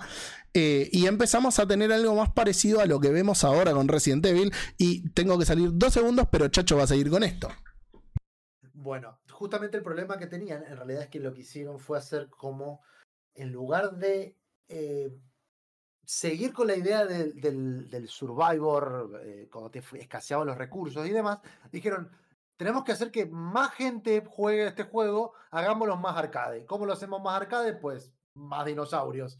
¿Y cómo hacemos para que haya más dinosaurios? Y bueno, vamos a tener que pegar un downgrade a esta cuestión de los mundos en 3D, volvemos a los fondos renderizados, como los primeros Resident Evil, este, y establecemos que no falten tanto las balas, sino que establecer como si fuera un sistema de combos en el cual si vos los matás eh, más encadenados, más juntos y, sin gastar tantas balas también, porque era parte de la cuestión, te daban unos ciertos puntajes y al final de cada una de las misiones, en las cuales casi todas tenían tiempo, porque también es parte del por qué, este, ibas a poder desbloquear, comprando como si fuera con dinero, o con puntos en realidad, armas que te mejoraran esa cuestión. O sea que realmente lo hicieron como mucho más arcade y el juego te premiaba, como decía Fran en la historia, terminarlo más rápido. ¿sí? Cuando en realidad el cambio o la idea de ser el Resident Evil, eh, el Resident Evil pero con dinosaurios, era justamente hacerlo más opresivo o más difícil o más eh, o, o meterte en otra situación. Acá directamente era un modo más arcadoso, ¿sí? Este, donde esos puntos, lo que también hacían, además de que terminártelo más rápido, es que vos compraras armas que realmente eran mejores y como las balas re- realmente no te faltaban, este, vos escuchabas un ruido, porque los ángulos de cámara seguían siendo fijos, escuchabas un ruido, entonces vos descargabas contra la, contra la, contra la, contra la cámara, porque no lo veías al dinosaurio, porque parte del miedo era no verlos, este, vos descargabas y ya pasabas directamente, cuando no había más ruido, pasabas por los, arriba de los cuerpos, y así seguías. Y así era todo el juego. Y eso fue lo que realmente a mí no me gustó. Creo que fue lo, lo- lo que nos pasó a todos los que buscábamos una experiencia eh, como Resident Evil, la cual Dino Crisis nos había dado. Sobre todo que al ver eh, todo esto a cámara fija, se, ve- se veía de la misma forma, pero mejor. Uno esperaba Resident Evil 2, pero con dinosaurios. Y no, no tuvimos eso. Tuvimos un juego de acción. Eh, la realidad es que si hoy lo jugás con vistas a lo que vino después, ya te das cuenta que Capcom estaba probando lo que iba a terminar siendo Resident Evil 4, con el tema de comprar y, vender armas y de dónde sacar las municiones. Y eh, no, terminaba de gustar ni de cerrar. Hoy por hoy, de nuevo, al lado de eso, eh, lo volví a jugar el año pasado, lo disfruté bastante. Eh, la historia seguía estando buena, pero no era un juego de terror. No era un juego. No, e- en eso. pocas partes daba por ahí tensión o miedo. No sé si te pasó lo mismo, obviamente yo muchos años después, porque obviamente salió muchos años después, pero cuando jugué Dead Space 3 tuve la misma sensación de que acá me están cambiando el Sí. género de un juego para algo que no iba a eso, porque realmente la idea era, si, si lo querés hacer más difícil o más opresivo, hacérmelo más difícil más opresivo, no me lo hagas más fácil y más light-hearted, porque también era eso. Este, pero bueno, platita, platita, y eso era lo que vendía. De hecho, yo pensé, y eso también era mi cuestión, yo cuando ese juego fui y lo compré, debe ser uno de los primeros juegos que compré con mi que también, eh, por eso me acuerdo tanto. Fui, lo compré, lo terminé, eso en dos sentadas de haber sido, para mí eran 45 minutos. Fui y lo devolví, literalmente, que, o sea, creo que el primero o el segundo juego que compré, lo devolví, porque no me gustó. Y yo tenía la idea de que a la gente no le había gustado. Obviamente, yo ahora buscando justamente para este informe me di cuenta que tuvo muy buena recepción de la crítica. De hecho, medios especializados le pusieron, tipo, los que ponen puntaje de 100, le pusieron cerca de 90, 93. O sea que realmente les gustó. Sí, es que eh, yo creo que como todo lo que lo mata es la expectativa. Eh, y uno tenía cierta expectativa. Pasa que, a ver, me engañaron, no me dieron un juego del género que estaba, que estaba esperando. Eh, pero si te pones a pensar, hace un tiempo, gracias a Robert, veía un, un documental eh, de la serie de Dino Crisis. eh, que es del- de, la chica esta mm, británica, ¿cómo se llama Robert? Que mm, soles pasar vos material de ella. Eh, Ahí me fijo porque la, Lady. Lady Decade puede ser? No, Lady Decade, sí. Eh, Lady eh, Decade es británica, pero no. Pero no hizo de Dino Crisis ella, ¿no? No, ella no. Ella no hizo el video de Dino Crisis. Es, trabajó- es- es una chica que hace sobre survival horror, me parece. Eh, Sí, eso, sí. y, que, Fácil. y que decía, tiene, tiene sentido eh, por dónde estabas, por lo que quería ir, porque vos, aparte, acá ya te estabas enfrentando con una gran cantidad de dinosaurios, y por ahí el mismo approach de Dino Crisis 1 no hubiera tenido sentido en el lugar donde vos estabas. Eh, es, Sí, como hecho- que hubi- hubiera habido una disonancia fuerte. A ver, una, una de las cosas que después lo intentaron hacer con Resident Evil 3 también, eh, Resident Evil 3 no, perdón, con eh, Dino Crisis 3, era cambiar el setting. O sea, justamente, el primero era como una isla aislada donde no había nadie. Acá te tenían que presentar, que esto fue parte del problema, Mm. te tenían que presentar una ciudad que había pasado algo, pasa que no quiero spoiler, pero que había pasado algo, entonces también eh, no podía ser la misma cuestión desolada y no encontrar nada y a la vez que, que, que te dé miedo. A ver, lo puedo entender. Quizás, es verdad, yo en esa época yo ten- ten- tenía que haber jugado algo más tipo lo que fue después Alan Wake, ¿sí? donde vos tenías como otro recurso u otra manera de. Porque, por ejemplo, a mí me pasaba que en Alan Wake no me faltaban balas, lo que sí por ahí llegan a faltar eran las baterías, por ejemplo, para Sí. hacerlos vulnerables, para luego. ¿No? Entonces, en este, una de las cosas que me, que me gustaba a mí del Dino Crisis 1, que era que justamente como te faltaban las balas, recurrías a los dardos tranquilizantes, que sí eran un- como menos escasos, pero a la vez por ahí tenías que usar las, las balas acá directamente, te ponías a usar eh, balas, ondas de choque, granadas incendiarias. Era como que. vi- ¿Vieron la diferencia, qué sé yo, entre Rambo 1 y Rambo 3? En película. Sí, sí, Era sí, Más sí. o menos eso. Cambiaron el, el tono. Sí, cambia el tono por completo. Que si hablamos de cambiar de tono, eh, yo, yo creo igual que con los años, yo sé que vos lo seguís odiando, le hizo algo de justicia por lo menos para mí. Eh, era un juego divertido, me gustaba mucho la parte debajo del agua. La, la parte debajo del agua te generaba un montón de tensión. Es como que con Regina... eh, el, el gameplay era un toque distinto, porque con Dylan te abrías a machetazos y con Regina usabas la tonfa eléctrica que te permitía eh, ¿cómo se llama? Em, o estunear dinosaurios o abrir, eh, abrir determinados circuitos, digamos. Eh, y, y fue bastante variado también, porque esto de que tenía partes de acción, la parte de abajo del agua es más lenta, estás con un traje, con un coso de tipo de, de- no, no sé, no sé qué mierda disparaban. Fran, como le gustan los juegos de Spider-Man, le gasta, le gustan los trajecitos, por eso. Claro, sí, exactamente. No, y Eh, otra, eh, otra de las cosas que también quizás tuvo mucho que ver quizás con la recepción crítica y desde el lado, yo me voy a poner como del lado de la gente, pero no, sé que no, hay gente que le gustó. em, también fue como uno de los últimos juegos que se largaron, que se anunciaron y que realmente se largaron de PlayStation 1, porque el juego salió dos meses antes de que saliera PlayStation 2. Entonces ya todos los desarrolladores, incluido Capcom, estaban ya haciendo juegos para la nueva generación y no para la generación anterior. Pasó algo muy parecido con lo que pasó justamente cuando fue eh, este salto generacional entre la PlayStation 4 y la 5, que hubo este periodo que fue más largo también, de, de- juegos que estaban en desarrollo, pero justamente este, por el tamaño que habían hecho, no lo iban a poder largar para la PlayStation 2, sí lo largaron para la PlayStation 1, haciendo esas como concesiones en cuanto a los modelos 3D, eh, quisieron mantener esa vista cinemática de contarte la historia, donde realmente los mismos modelos de los personajes te contaban y no era una CGI eh, tomado como por ahí en Resident Evil. Este, y bueno, y es parte de que porque yo entiendo que desde lo técnico quizás fue más un asombro porque demostraba mucha capacidad técnica en mostrar más dinosaurios en pantalla, más cosas que pasaron a la vez que los otros juegos de, de la época de la PlayStation 1. Ahora, cuando transicionamos a este periodo de cambio de consolas, viene el gran problema de Dino Crisis 3, o el Dino Crisis que no existió. ¿Qué que existió? eh, ah, no, no, no. Lo voy a buscar. Lo voy a buscar. Eh, Dino Crisis 3 fue un título, no sé si un juego, fue un título Alguien. del 2003 eh, que tenía todo como para haber sido un, un gran juego. Eh, La gente esperaba que nos dieran las respuestas del viaje en el tiempo de Regina, la solución del cataclismo y la- el rescate de Dylan. Eh, pero contrario a eso, nos terminaron llevando a un futuro muy lejano en el espacio, en, eh, in- in a fashion way como Jason X, maldad suprema. Pero es que esto es como Machete. Viste que vos te sacaron Machete 1, estuvo buena. Ma- Machete, que era una joda, ¿no?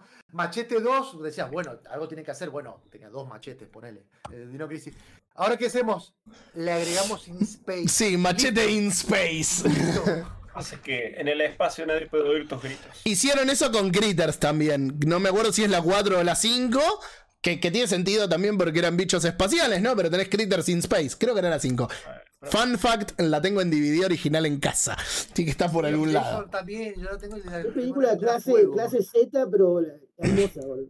Eh, Sobre todo la 1. Cri- Critters 1. eh, hermosa. Ese, ese punto del terror en el que te daba miedo el, muñequito, loco. Sí, sí, sí, sí, sí. Pero bueno, nada, vol- volviendo a Dino Crisis 3, que también da miedo, da un cambio radical respecto a lo que estábamos viendo, porque Microsoft quería tener un título exclusivo de Capcom en su plataforma. Entonces pagó por tener Dino Crisis en su plataforma y no en todos lados. Pero ¿qué ocurría? Capcom no quería quedar pegada con un juego first party de ellos. Obviamente no first party. Eh, O sea, porque entonces, tenía, tenía un montón de opciones, de hecho. En ese entonces Sí. estaba de moda Street Fighter, tenían, eh, bueno, Monster Hunter. Eh, estaba, tenían, tenían Resident Evil, Tenían que al- algo parecido pasó con el tema de la Nintendo GameCube, que se cagaron y después terminaron diciendo, bueno, Resident Evil 4 sí sale para PlayStation 2. Estaba el tema del desarrollo de Code Verónica. ¿Qué, qué pasa con, con Dino Crisis? No le querían dar ninguno de estas IP que estaban más fuertes que Dino Crisis y no le querían dar un equipo de desarrollo principal. Entonces, básicamente se quedaron con un Skeleton Crew trabajando en Dino Crisis 3 y tomaron una sucesión de ideas que eran malas, sobre todo teniendo en cuenta que Microsoft quería que el juego fuera en 3D para aprovechar toda la tecnología de la nueva Xbox, que dio por resultado una combinación horrible que es un juego a cámara fija, pero con movimiento en tres dimensiones en el moviéndote por el espacio de juego. y con jetpack, porque entonces, vos jugabas y vos tenías que moverte más rápido que los dinosaurios. Entonces, ¿qué te hicieron? Te dieron un jetpack, pero la cámara es fija. Entonces, vos lo, vos lo mirás y te dan ganas de vomitar. Pero, pero, o sea, en serio, te, te, te da náuseas porque está todo el tiempo moviéndose y vos no sabés quién le está disparando. Además de que los entornos son todos grises y son todos iguales, ¿no? Bueno. Sí, esa, esa época donde decís, eso es una escalera y era una rampa así, chata, donde no tenías ninguna textura. Eh, una, una época complicada también, ¿no? Para, para, para algunos videojuegos. A, a mí lo que me pasaba, en- encima, que es algo que me pasa en realidad con todos los juegos del espacio, yo soy. Me gusta la ciencia ficción, pero salvo excepciones, me cuesta el espacio. O sea, hay, hay excepciones, ponerle Star Wars y qué sé yo, pero bueno, por, por, por diferentes cosas. Este hace todo lo genérico mal. O sea, Dead Space, por ejemplo, si bien. eh, bueno, este, este juego, el Dino Crisis 3, se sitúa más o menos lo mismo ahí en el, en el futuro, en 2350, una cosa así Sí, una cosa así. usan esa tercera energía en un eh, en- en una nave que van a contactar que se llama los Imandias que era una nave que tenía la particularidad de que era como que alteraba su, su, su movimiento, o sea, su, su estructura, perdón, este, que es algo que si vos lo ves en Dead Space lo hicieron bien porque eran, todos los entornos eran variados. Vos sabías más o menos, a pesar de que estaba todo roto y era todo metálico y era todo, vos sabías que estabas, no sé, en donde estaba, donde dormía toda la tripulación. Vos sabías que estabas en donde tenían la eh, bahía de la cocina. Vos sabías que estabas en el deck donde estaban todos los controles. En esto realmente es todo igual, pasillos gigantes vacíos con dinosaurios, algunos mecánicos encima, con cuestiones raras. Sí, tenías, tenías experimentos genéticos también, con lo cual los dinosaurios que veías no eran los dinosaurios que te podías esperar. Ya ni siquiera sabemos que de Jurassic Park el Velociraptor y el tiranosaurio no eran probablemente nada parecido a lo que Steven Spielberg nos enseñó. Pero esto era algo completamente distinto a lo que nos podríamos haber imaginado y a lo que probablemente hayan sido. Eran nada, era una excusa llamar los dinosaurios. Tenían por ahí la forma. Y era un juego de acción a cámara fija en 3D. Eh, una combinación paupérrima. Eh, esto termina por producir un hiato importante en la. mm, En la franquicia que hasta el día de hoy mm, no, no, no se retomó. Más allá de que la gente vive pidiendo a Nos vienen gritos un. ¿eh? Nos vienen, nos vienen jodiendo. De hecho, ah, hubo un, un pedido de em, el estudio de Capcom que se, era- se llamaba, porque no existe más, Capcom Vancouver, Sí. que fueron los que se fundieron con Dead Rising, o sea, para que sepan, este, para retomar, o sea, lo que querían hacer era como retomar la historia, hacer, como hacer un juego nuevo que re- recapitulara el final de Dino Crisis 2 y te explicara parte del inicio del 3. Esa idea, del cual solo hay un arte conceptual. Supuestamente la gente que lo, que lo, que lo propuso era la idea de un proyecto, que de hecho creo que si buscan en internet está, era de hacerlo eh, en una gran ciudad toda derruida con gente. Y no la pudieron hacer cuando salió Dino Crisis 3 porque había pasado el 9-11. Entonces un montón de juegos, el mejor ejemplo de Metal Gear Solid 2, tuvieron que cambiar su desarrollo y de hecho esa idea que nada más estaba en la etapa de pre-preproducción de la idea de, de esa continuación de Dino Crisis 2, este, como que la metieron en un tacho y se la, se la olvidaron. Y no sé, ahora en el 2008 creo que fue, salió de nuevo esa idea por ese estudio eh, de decir, che, tenemos Dino Crisis, hagamos algo, hagamos ese, esa cuestión. Y los de arriba le dijeron, "Nah, Ya. Nah. hagamos el Exoprime. Bueno, nada, hagamos Bueno, otra cosa. como, como para ir cerrando eh, con todo esto, porque no le vamos a dedicar más tiempo a Dino Crisis 3, lo que tienen que saber es que eh, Microsoft se encaprichó con tener un título exclusivo para su plataforma, porque tenían que mostrar el poder de la Xbox y lo que podía hacer en el, con el 3D, pero querían eh, un juego de Capcom y... Terminó siendo Dino Crisis 3, un título olvidable con problemas en su desarrollo, con varias dificultades en todo ese proceso, que eh, terminó por poner un parate bastante grande eh, en la franquicia. Uno de los detalles. El parate, perdona, ve- 20 años el parate. ¿eh?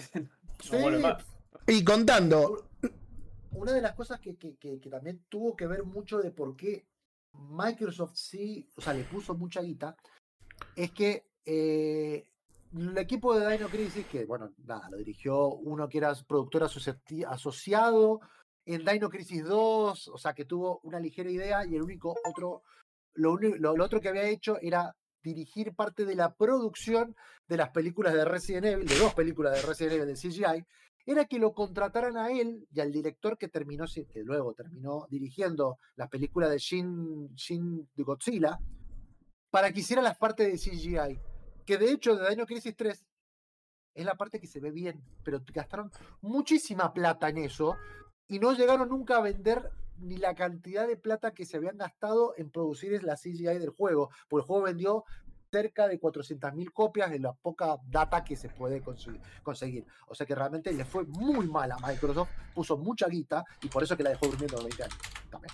A, ver, a ver cuánto está en eBay eh, un Dino Crisis 3. Porque Tenés estar. X. debe estar cagadísimo, sí, sí, sí. Eh, De 4 a 100 dólares. Ah, ah, no, pará, pero estos Bueno. juegos originales. 200 dólares sellado. tran- tranca. 51 Aparte para- dólares. Ey, pará, 51 dólares. Pero está, O mejor está oferta. por las ratas. 509 dólares tiene un, un hijo de puta que lo vende sellado de fábrica. Bueno, Una- gracias. gra- eh, Me agarra igual Mira, Gracias, acá. Robert, por haber Unos 300 eh, dólares, compartido el video. eh, es de Sphere, Sphere Hunter, justamente, que en realidad la chica es muy fanática de Final Fantasy. Pero me gusta, está bueno, si pueden verlos, porque yo lo había visto, todo, pero la verdad que está bueno. eh, como para bueno. tratar de, de decir que está bueno el juego. Como, como para ir cerrando el programa, queda una cosa más y es que eh, el año pasado, eh, no me acuerdo si fue en los, creo que fue en los Game Awards, porque el, otro año ya no habíamos tenido E3, eh, ni siquiera esta no E3 que hubo ahora, eh, se anunció un nuevo juego con dinosaurios y puertas temporales, donde aparecía una colorada que se le veía rara la cara, porque no era Regina, pero primero aparece medio de costado y uno dice... Cortecito Cor- carré. cortecito carré. Y uno dice, pará, me están anunciando a Dino Crisis, se rompe todo. Y no, fue Exoprimal, que fue un Calma, juego. calma, tonto corazón.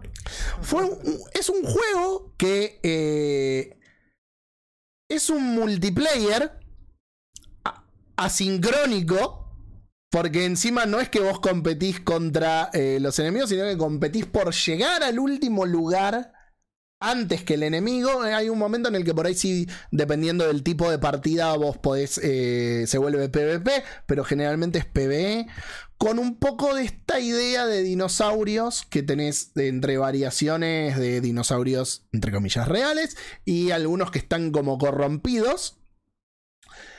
Pero con una progresión de campaña single player. Agarraron, hicieron lo más vago que podían hacer, que era poner algunas cinemáticas y archivos de texto que se desbloquean jugando un multiplayer. Entonces, vos vas a jugar siempre en los mismos mapas repetidos, que suelen ser escasos, y si encima te eh, machean con gente que está en nivel más bajo, no progresás en los niveles de la historia, sino que progresás solo en desbloquear el contenido, lo cual es un problema.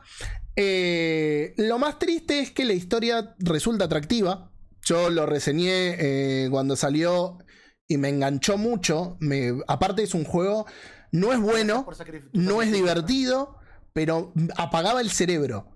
Es de esos juegos donde decís, estoy manteniendo el gatillo apretado, tirando habilidades, eh, porque el, eh, el la parte de Exo, viene porque vos usas un exotraje, los cuales tienen distintas habilidades para que vos te puedas, eh, para que puedas compensar todo el team, digamos, y que cada uno tenga su rol. Eh, yo no lo puedo recomendar, pero no puedo decir que no lo haya disfrutado. De hecho, cada tanto digo, si tuviera un rato libre, capaz que me juego una partida de Exoprimal. Eh, Solo. Solo no jugué nunca con nadie que conociera. El. Apa- apagaba el cerebro. Pe- Pero ah, igual eso es lo que pasa con la gran mayoría del de los multiplayer. Lo que no tiene sentido es que el Exoprimal tiene la progresión de una campaña lineal. Y si en vez de ponerle Exoprimal le hubieran puesto Robo Dino Crisis, tenía sentido. Es una historia que dentro del universo de Dino Crisis, a pesar de que Capcom ya juró y rejuró que no tenía nada que ver, tiene todo el sentido dentro del mundo de Dino Crisis. La tecnología incluso que usan. Eh, pero bueno, nada, hoy por hoy no hay un nuevo Dino Crisis oficialmente. Solo podemos seguir esperando que Capcom en esta raíz delictiva de remakes que está haciendo, cuando termine de remakear Resident Evil 5, Code Verónica y Resident Evil 6, s- finalmente nos termine por dar un nuevo Dino Crisis y ahí estaremos con Chacho para comentarles otra Pero, vez. eh, Obvio. Hay un jueguito eh, indie, sería tributo a Dino Crisis, se llama Dino Break, a con ver, gráficos aparentemente de PlayStation 2. S- Creo que sí. a, ver, eh, a con un niquito. ver.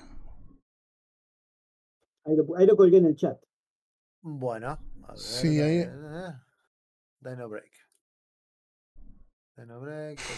Bueno, además de eso también.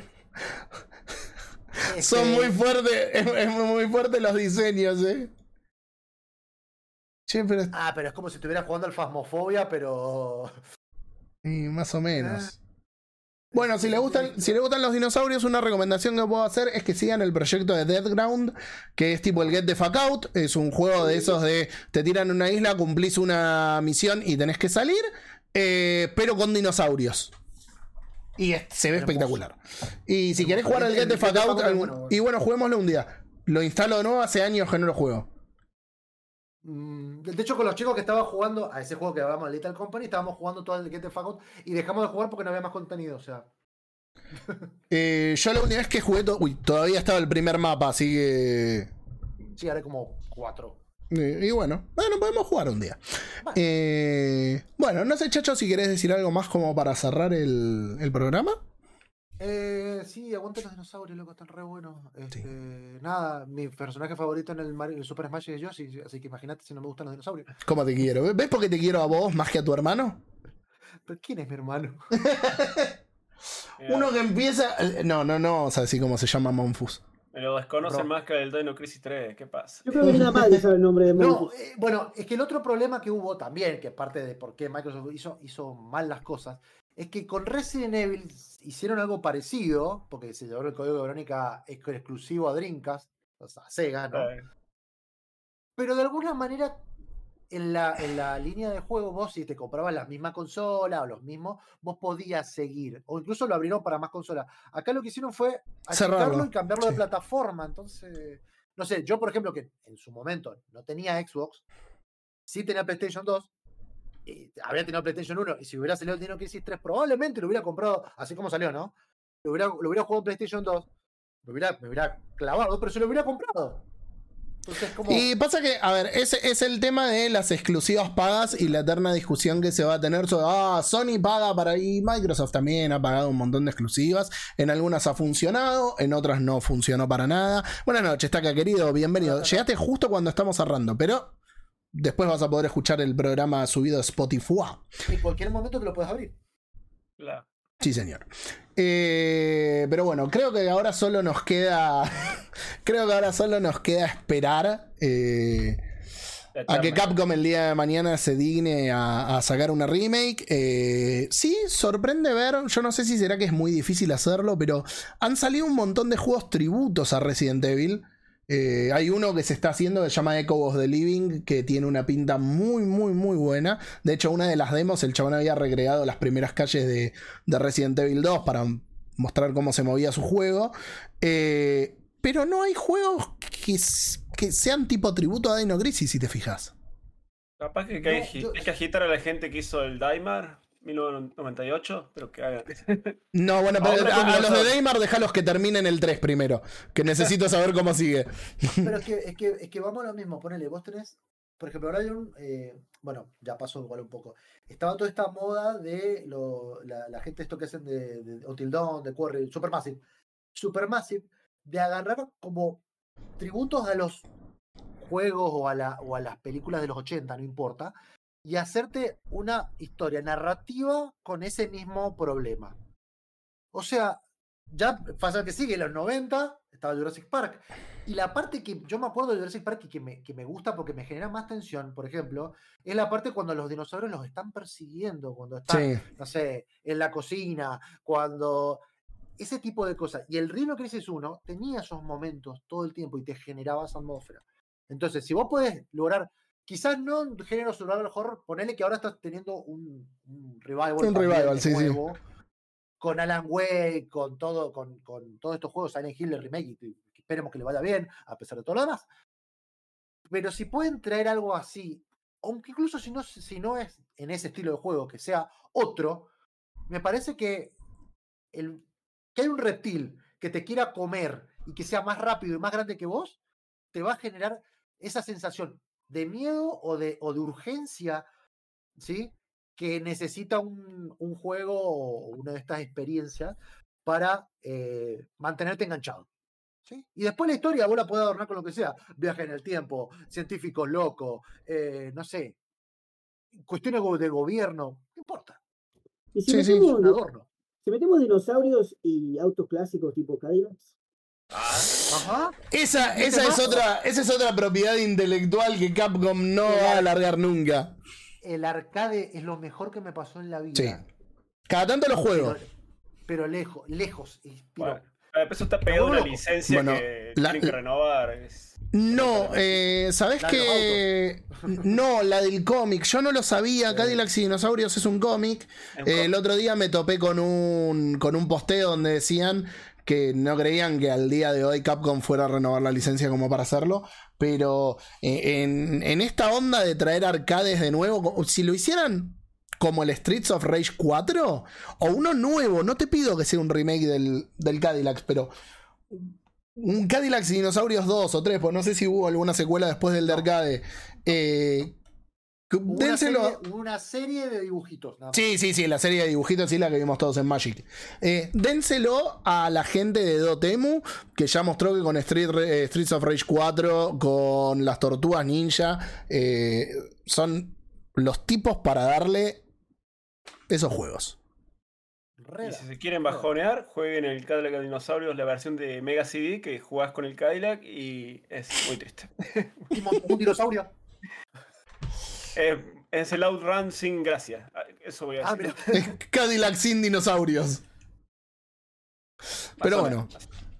Bueno, gente, no sé si ustedes quieren agregar algo. Han, han estado callados hoy. A mí se me parte la cabeza. La de arriba, muchachos. Necesito tomar una, algo, una Badger, lo que sea. Ah, Ahora, ahora te corto el ojeado. Te puedes tomar un No, pero eso es para la sangre nada más. Marquitos. Bueno, pero la sangre que no le coagula. No, la verdad es que no conocía la, pero porque en su momento era demasiado chico para jugar Dino Crisis, así que me gustó, me gustó aprender. Quizás en algún momento lo juegue. Te lo recomiendo mucho. La, re- la verdad te recomiendo mucho, sobre todo el, sobre todo el 1. Es más, debería haber, y esto así, recopilatorios, porque si vos te fijas, el Dino Crisis 1 lo sacaron de hecho de la tienda de, de Xbox en el 2001. ¿Ah, sí? ¿No apareció?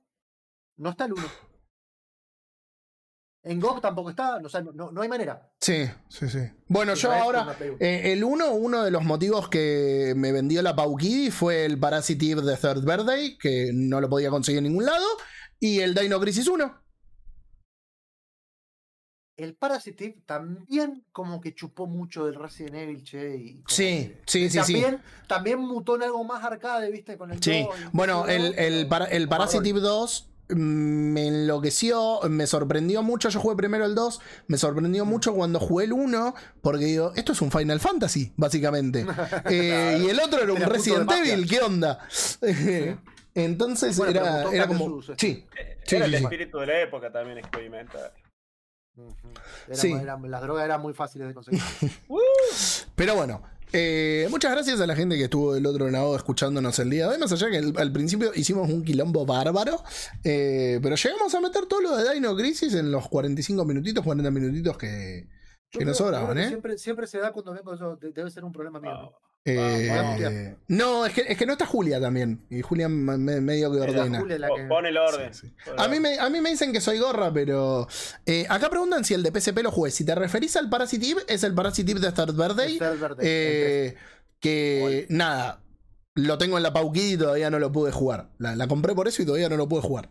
Es rari, ¿eh? Sí, Rari, sí. rari. Sí, sí, se controla medio O sea, rápido. Lo, lo- probé un toque. Porque es Resident Evil con psíquicos. El dos. Pero bueno, Bueno, Fran, el 1. si hay El dos. espacio en el próximo programa, 1. les, tra les abro un poquito de consolas de mano.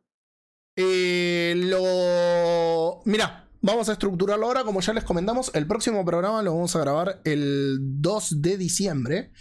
Eh, que nos va a estar, para quienes se lo hayan perdido, lo cuento, va a estar Rafa Macho visitándonos de nuevo, que solía trabajar en Retro Studios, eh, ahora está trabajando en un estudio japonés, no nos puede contar nada de lo que está haciendo, eh, por lo menos creo que hasta el momento, y, pero sí vamos a estar hablando de Super Mario Wonder y su punto de vista desde los efectos visuales, que es en donde Wonder nada, se va al, al repasto. Es una Pero. maravilla. mm, Claro, tú, tú, tú, un pavo. Maravillosa jugada. Eh, pero te podemos dejar, eh, Wally, una media horita para vos, eh, para hablar de, de las portátiles. Hay espacio, mira, con, cuando siempre que hay un, un invitado, se arman temas interesantes. Por ahí no queda espacio. Y está bien, está perfecto, porque para eso son los invitados. No, hacemos al principio, no te preocupes. Te damos el, el Wally Moment y después seguimos con, con Super Mario Wonder eh, All Nylon. Así que nada, tengo que comprar todas las consolas. lo que es vivir en Estados Unidos, ¿eh? Así que bueno, El sándwich de Switch. Bueno, gente, gente, muchísimas gracias por la compañía de esta noche. Muchas gracias, Chacho, por habernos acompañado. Sabes que sos bienvenido. Puedes venir más de una vez al año si querés. es que se me, eh, tengo cooldown muy largo. Ah. ¿Viste, ¿Viste que soy mejor que... Mo- co- Ah, para, para, que último nivel está auspiciando pizzería o la pizzería auspicia último nivel? ¿Cómo es la onda? Me parece que no están No, pagando la, tanda- la, la- la pauta, loco. Claro, o sea, escúchame. O, o Wally, o Wally se está, o Wally se está morfando. Wally se está morfando la tanda. ¿Eh? Es que ahora igual y, eh, co- cortamos y arranca el podcast de Pizza. ¿Cómo te crees que me, que me compro Lo da vuelta, lo de da vuelta y te una pizza arriba Ja. último nivel. Wally, Wally dijo, no, eh, ya arreglé con los pibes, vos podés poner publicidad, no pasa nada, y te la clavó ahí al final. Era, era la época, la época donde pasaban carteles de la, la, la, la, la gaseosa esta que le ponían limón, viste, que pasaban por todos lados con los carteles. que nada que ver. Ah, pensé que era, pensé que ibas a ir por las pelea- la- las minas con los carteles de los No. rounds de las peleas No, y sí, pasaba eso, ya me Wally. sacó la remera. Sí, por eso ya me sacó la remera, no pasa nada. Eh, pero bueno, bueno, ahora sí, gente, ya está la pizza, hay olor a pizza, me están reapurando con, con el tema de la pizza en el horno. Eh, ahí hay olor a pizza, es verdad. Eh, así que nada, nos vemos el 2 de diciembre. No se olviden que el sábado que viene hay Gamer Combate.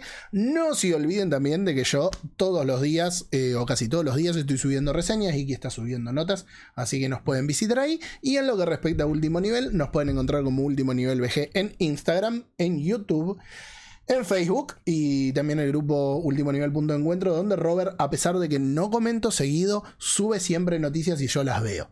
Así que quiero saber que quiero que sepas que, que no lo haces al pedo. sí. Parece que no, pero sí, siempre las veo. Sí, Eh, de, hecho, de hecho, a mí me gusta porque cuando, cuando siempre aparece Fran, aparezco yo. Como que sí, sí, es verdad. Los pelados sean unidos, esa es la ley primero. Eh, Por eso este programa se llama Pelados y Dinosaurios. exactamente. Que es como Cadillacs y dinosaurios, pero sin Cadillacs. Eh, bueno, No nada. alcanzaba. Gente, que tengan, que tengan un, lindo, un lindo fin de semana. No se amarguen por lo que vaya a pasar mañana. Eh, nos vamos a amargar igual. Así que nada. Jueguen, jueguen. Jueguen jueguitos. Adiós. No, no, no.